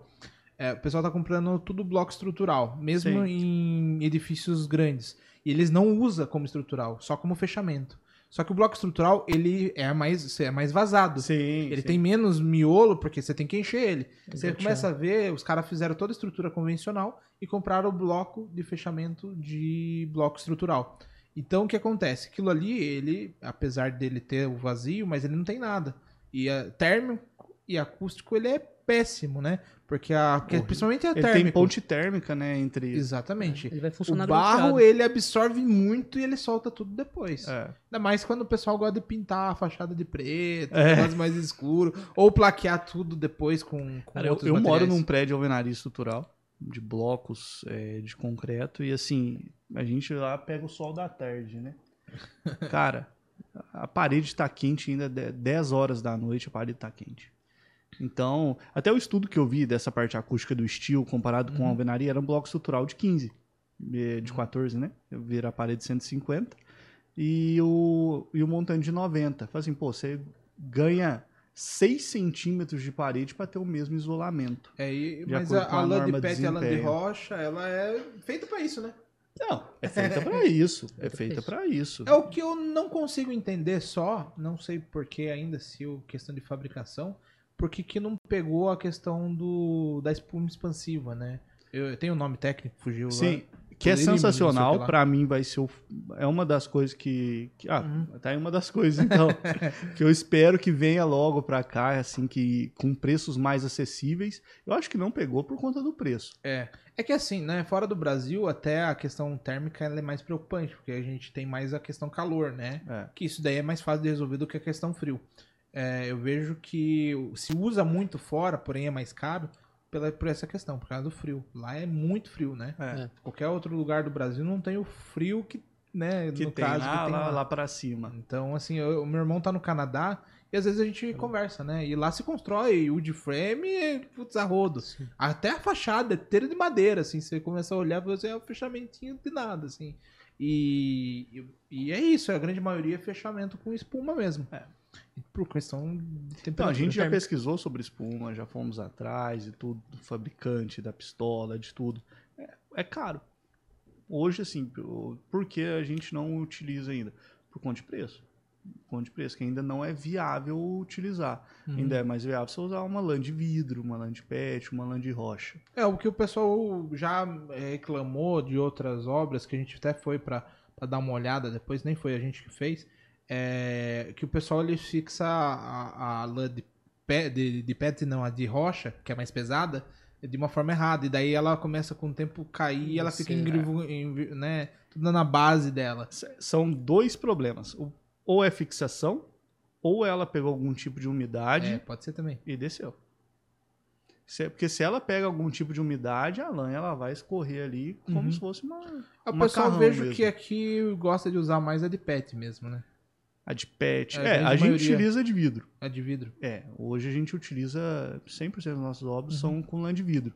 A de pet é, ela é assim, ela é mais gostosa de trabalhar e tudo mais, mas não tem o mesmo é, resultado final que, a, de- que tem A de vidro é mais eficiente. mais eficiente, mais eficiente. Legal, legal.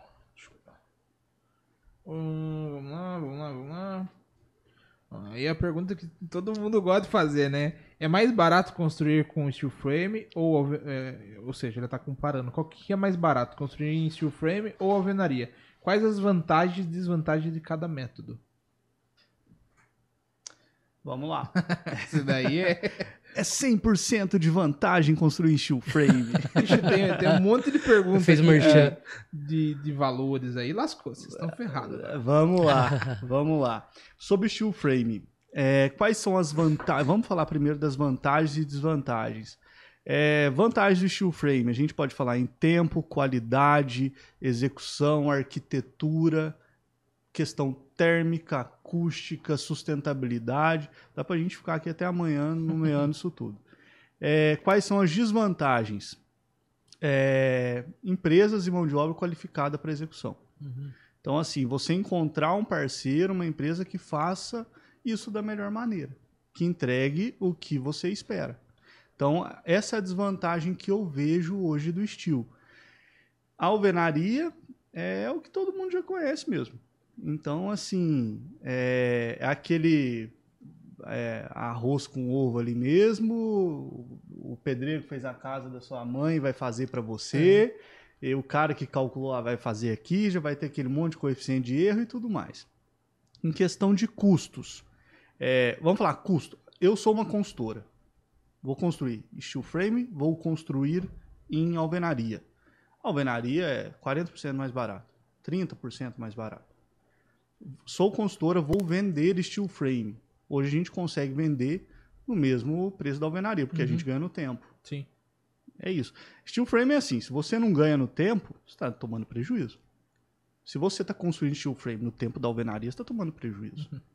Então é Não isso. dá pra inventar roda na metade do caminho aí, né? Não dá. Isso, isso falando Não numa dá. casa, num- numa construção residencial. Se a gente estiver falando de um comercial, a gente já tem toda uma questão diferente. né? Aí é, aí o apelo já é outro. No né? comercial, você está mudando de um lugar para o outro, tem um aluguel, ou tem um, um período de investimento e tal, no steel frame é imensamente mais vantajoso. É, hoje no comercial, hoje o estilo, os sistemas de fachadas é muito forte, né? Nessa parte comercial. A Bem grande maioria tá alvenaria. fazendo a fachada ali e depois só vem com Ué, montagem hoje de a estilo. grande parte das obras não são obras de fachada. Sim, uma boa As parte. obras grandes hoje são obras de fachada. Sim. É, eu tenho visto bastante. Obras usado bastante também. É. É, na parte da, da metálica, assim, é, a gente consegue. Na verdade, eu vou até fazer a pergunta primeiro, aí vocês respondem, tá? Eu li aqui, mas não, não é sobre metálica. Doug, não. essa aí se assume, hein? Pode mandar. É, ó, qual, é, quanto sai o metro quadrado em média da construção em steel frame? Caraca. E daí também a gente pode falar em metálica aí. É, vamos lá. É, É difícil de falar em metragem é muito quadrada. difícil, cara. Mas é se a gente fosse difícil. dar Mas uma base, assim, de Vamos dar uma base? É. 4 mil reais. um metro quadrado. 4 mil reais. Daí pra cima. Com menos faz? Faz. Faz. Uhum. É, Mas tem que estar Se vai dar certo, eu já não sei. É, tem que estar ajustado. é, hoje as referências que eu tenho são de 4 mil, 4.500 reais o metro quadrado. Uhum. Obras de alto padrão. Então, essas são as nossas referências no último ano. Sim. Então, esse é o número que a gente tem hoje para apresentar. Sim. E em metálica? Metallica, a gente sempre trabalha com mais coisas envolvidas, né? Uhum. Então também fica um pouco difícil a gente mencionar isso por Mas se eu fosse quadrado. montar só o ou por- esqueleto da casa, assim, teria uma. Então, por metro quadrado a base? gente varia, vai variar um pouco, né? A gente, a gente fala mais por metro linear de peça. Porque ou ela vai ser só estrutura, ou ela, ou ela vai ser estrutura e estética, ou ela vai Uhum. ser só estética, ou vai ser É. só pontual. A metálica Assim, pesada é difícil. Se a gente de- for pensar, ele sai muito mais barato do que uma alvenaria, porque a gente monta essa estrutura Uhum. e ela tá praticamente pronta. A gente vai pintar e ela tá toda pronta. A alvenaria você tem toda a caixaria, tem estrutura interna de, em aço, vai ter concreto, vai ter acabamento, vai ter pintura e vai ter uma infinidade de coisas para que ela fique pronta para o uso, né? Sim. Então, assim, é meio que equivalente, só que a gente ganha tudo nessa agilidade e também nesse processo, que não tem todo esse acabamento fino e tanta mão de obra envolvida. Uhum. né? É uma Mas é difícil a gente mais- falar um, um, É, um número por metro um quadrado. metro por metro não quadrado, Dá. não dá. Não dá. Pra, me- pra metálica pesada, não. Você tá é simples- fugindo aí, ó, hein? Tá fugindo, hein? Ela, ela é Tá simplesmente uma composição da estrutura. É uma composição de estrutura. É mesmo a gente remo- pegar uma casa e remover todo o acabamento e deixar Vira pro só engenheiro o... calculista de alvenaria de estrutural e fala assim: quanto, quantos reais por metro quadrado vai ser a estrutura de É. concreto armado?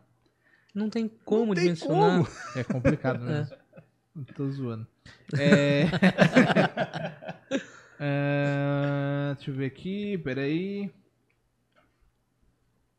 Aí, tem umas perguntas mais complexas aí, vamos lá. E- Analisando o nível de mercado, país, região, estado, como está o nível de atividade no setor de estruturas metálicas? Tá bom, tá Super ótimo. aquecido. Tá super aquecido. Ó, Tá eu bom. só esqueci, deixa eu só voltar aqui, eu esqueci de falar os nomes, né?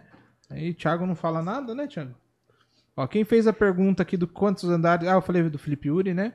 Isso. É... O Kaique Também perguntou... conhecido como meu cunhado. O Kaique perguntou aqui também sobre, né, da questão do steel frame, a diferença acústica. Ah, deixa eu ver aqui, peraí, vamos lá. Qual que foi a última? Valeu, Kaique. Deixa eu ver, peraí, É, faltou alguém Kaique. Que aqui. pergunta mais difícil, hein, Kaique? É, sobre os valores foi a Karen que falou. E o Felipe Uri perguntou também sobre metro quadrado, que daí eu joguei pela metálica junto aí. Jogou pra cá junto, né? Vamos lá. E daí a Ana Paula perguntou, né, sobre essa daí, análise do nível de mercado, país, região, estado, como está o nível de atividade no setor de construção e metálicas. Tá ótimo, tá super aquecido. tá, tá muito bom, cara. Ah, e a arquitetura tem ajudado muito, né? Essas questões estéticas. Ah, os arquitetos muito, estarem pendendo pro aço é, maravilhoso. Ah, Ajuda, né? Maravilhoso. Ajuda muito. Ajuda bastante. Igual a gente falou, a gente é super suspeito em falar, em, em falar dessa, dessa parte estética, assim. Eu mesmo sou um apaixonado por isso e, e, assim, o quanto eu puder usar, eu usarei. E, mas tá, é, é muito legal, muito legal. A Ana ela perguntou outra coisa, mas eu vou remodelar a pergunta porque vocês já fugiram da primeira, então vamos lá. É, ela perguntou quanto tempo médio para construir uma casa de 100 metros quadrados em estrutura steel frame. É, e eu ia complementar a pergunta dela. É, até que ponto vale a pena uma metragem quadrada em steel frame? Putz, Assim, a gente sabe que a, o steel frame é a produção. Quanto Sim. maior, mais Melhor. ganha. Mais viabiliza. né? Uhum. É, então, assim, até que ponto é rentável fazer uma casa de 100 metros quadrados? E qual é o tempo que a gente daria, assim, mais ou menos? É, uma casa de 100 metros quadrados, eu diria aí quatro meses, três meses e meio. Eu fiz uma 253 meses, mas não era A residência. gente, era... fez treze- ó, a gente fez 338 em quatro meses e meio. A gente colocou a máquina, entregou. A gente colocou a máquina em dia 20, 26 de julho. O cara mudou dia 18 de dezembro. Caramba. É que assim, a gente pensando. Ah, Só que nunca mais, pelo amor de Deus. É loucura, perdi né? Seis meses de vida nessa obra. É, eu também. Eu fiz um comércio, era uma advocacia ainda. Não podia errar, né? Imagina. é. Ferrou, tava preso. Senão tava ferrado. tava preso. Então, mas É. foram três meses, assim, insanos, assim. Foi uma loucura. Falando 3 meses, 300 metros quadrados e 100 metros quadrados, o, o preliminar é tudo igual. Preliminar é igual, o Então, os acabamento primeiros, é quase os igual. primeiros dois meses vai sofrer o mesmo prazo. Daí acaba que não muda muita coisa. Acaba ficando os mesmos 3, 4 meses ali nessa média. Ah, teve também um hipermercado que a É. gente fez aqui do lado aqui. É. Tausti. Fizemos inteiro. É, o interno dele é inteiro de steel frame. Todo nosso projeto, execução, todo da Steel Max. É, cara, a gente começou a fazer ele dia 11 de, de agosto. Imagina, pegamos um caixotão de pré-moldado. 11 de, de agosto. Inaugurou dia 28 de outubro. Cara, Caramba. foram os três meses mais insanos, assim, da nossa vida, cara. Da nossa vida. Tem um arquiteto lá que trabalha com a gente, né? Que cuida da execução, chama Neto. Tadinho do Neto. E e que lá perdeu uns 15 anos de vida naquela obra lá. ele dormia, ele andava com o colchãozinho dele pra cima e pra baixo. Olha, eu antes, antes da pandemia, eu não, não- não- Assim, eu inseria muitas obras, mas nenhuma em alvenaria, né? Depois, durante a pandemia, eu tô com duas, né? E, e assim vai. É, começou a crescer cabelo branco, os negócios assim, dormir mal, depois que eu me inseri na alvenaria. Que antes disso eu tava de boa, assim, tava bem dormindo em paz e tal. Mas, nossa, alvenarias dá uma dor de cabeça. Eu falei, eu até brinquei com o pessoal que eu conheço, eu falei assim, eu preciso ir de vez pro steel frame, porque senão eu vou largar a construção. Não dá certo, não, duas- as duas coisas. Eu consigo mais trabalhar com uma coisa mais planejada e tal. Chegar na obra e falar, É ah, a melhor coisa. não, tem que fazer isso aqui. Não tem que... Eu falei, ficar remendando as coisas, parece que você fica remendando as coisas. E fora que a obra não anda. Não, não Você anda. vai, vai, vai. tá se- Suja. Tá, sempre daquele jeito, tá sempre daquele jeito, tá sempre daquele jeito. É, é incrível a diferença de você andar numa obra de alvenaria e uma obra de steel frame. Não, é. É incrível a A diferença. diferença é bizarra. Então tá respondido? Tá respondido. E vale a pena? Falta só vale a pena construir de, De steel frame? não, de Vale. menos metros? assim, de 100 metros? É, E Vale. E... Vale, Vale. vale. Vale. Depende da arquitetura. Depende da arquitetura. É, se for duas aguinhas, tudo, ah, faz de alvenaria. Agora, se for uma arquitetura que exige um pouco mais, esses 100 metros quadrados vale a pena ser feito em steel frame. Mas acho que tem os outros benefícios que precisa né, absorver, não só tempo também, né? É, tem, né, e também metragem, acho que tem essa questão também de. Até fácil manutenção, né? Tem várias outras coisas que acaba tendo, né, acaba tendo um ganho maior do que prejuízo, vamos dizer assim. Sim. Sim, a sim. metragem não é os maiores problemas. É. Bom, e continua aqui, hein? Ó, Felipe, quando, onde podemos usar o steel frame? Terreno, clima, etc. Em Qualquer lugar. qualquer. Em qualquer lugar. Foi feito pós-guerra esse negócio, então. É, foi feito para isso, exatamente. Foi feito Logicamente, qualquer o aço que a gente utiliza aqui em Sorocaba não tem a mesma galvanização do aço que é feito lá no Guarujá. É, foi- é- e ele complementou praia, local muito E- gelado ou muito quente interfere muito. Sim, sim, é, mas assim, você tem tratamentos, tratamento, né? É, tratamento específico para aquela, pra aquela área. Mas teria de qualquer agressividade. maneira, né? Por exemplo, você vai numa praia hoje, você vai usar o, o aço, por exemplo, né? Ele é um probleminha na praia, né? Porque a gente tem a maresia, tem um monte de coisas que interfere diretamente na corrosão, corrosão do, do aço. Mas a gente tem vários, por exemplo, aço, o, o- é, não é o galvanizado, o- As carbono. é, outros tipos de aço, agora fugiu da memória, eles são, eles não têm tanto índice de corrosão quanto né, um aço convencional. Sim, né? e aí Sim. são, existem hoje muito O inox, né, no Trata- caso. isso, É. tratamento em epóxi. Você pode tratar todo esse aço.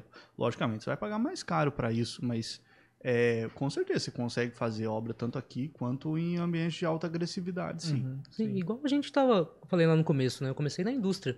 Era uma indústria, uma in- uma indústria agroquímica, com diversos produtos corrosivos. Quer mais? É, assim, a, a maioria das coisas que a gente fabricava era tudo em aço inox. Caramba, E o que era em aço carbono era com tratamento epóxi. Tinha que ser. Tratamento epóxi. É, tinha que que ser. legal. Se eu colocasse uma escada de plataforma lá, tal, que não fosse em aço inox, era um mês e meio ela tava toda corrida. Caraca. Então tem. Então, assim, tem. Fica caro. Uhum. Inox é extremamente mais caro que o aço carbono. A gente sabe disso, mas, mas tem como, Um pouquinho só, né? né? Para ambientes específicos assim, a gente precisava que fosse.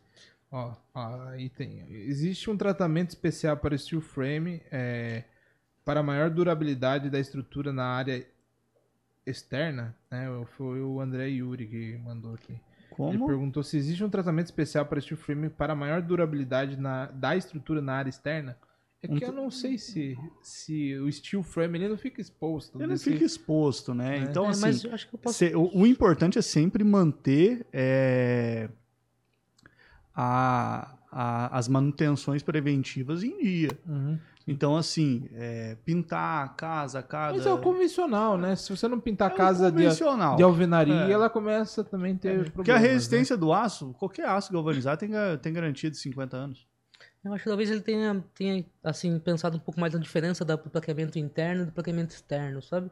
É, é que ele Talvez falou acho que do, seja do essa steel questão. frame, né? É, Talvez ele pensou como um processo no Como, geral, é, né? Qual que é a diferença do processo interno pro processo interno, né? Externo, a diferença das é. placas e tal, talvez seja isso que É. ele tenha. Não, mas não tem Tem- nenhum tratamento tentado especial. entender, assim. A, a É, preocupação a nossa única é- questão talvez seja é, mais a questão de impermeabilização, né? É. questão da massa ser, que a gente comentou aqui, de ser flexível, flexível. é. Mas é, o aço, Respirável. é, o aço em si não fica exposto, né? Ele é fechado, Não, nem pode. mais. É, nem pode. O- o- aí uma dúvida, foi uma boa pergunta porque gerou uma dúvida aqui.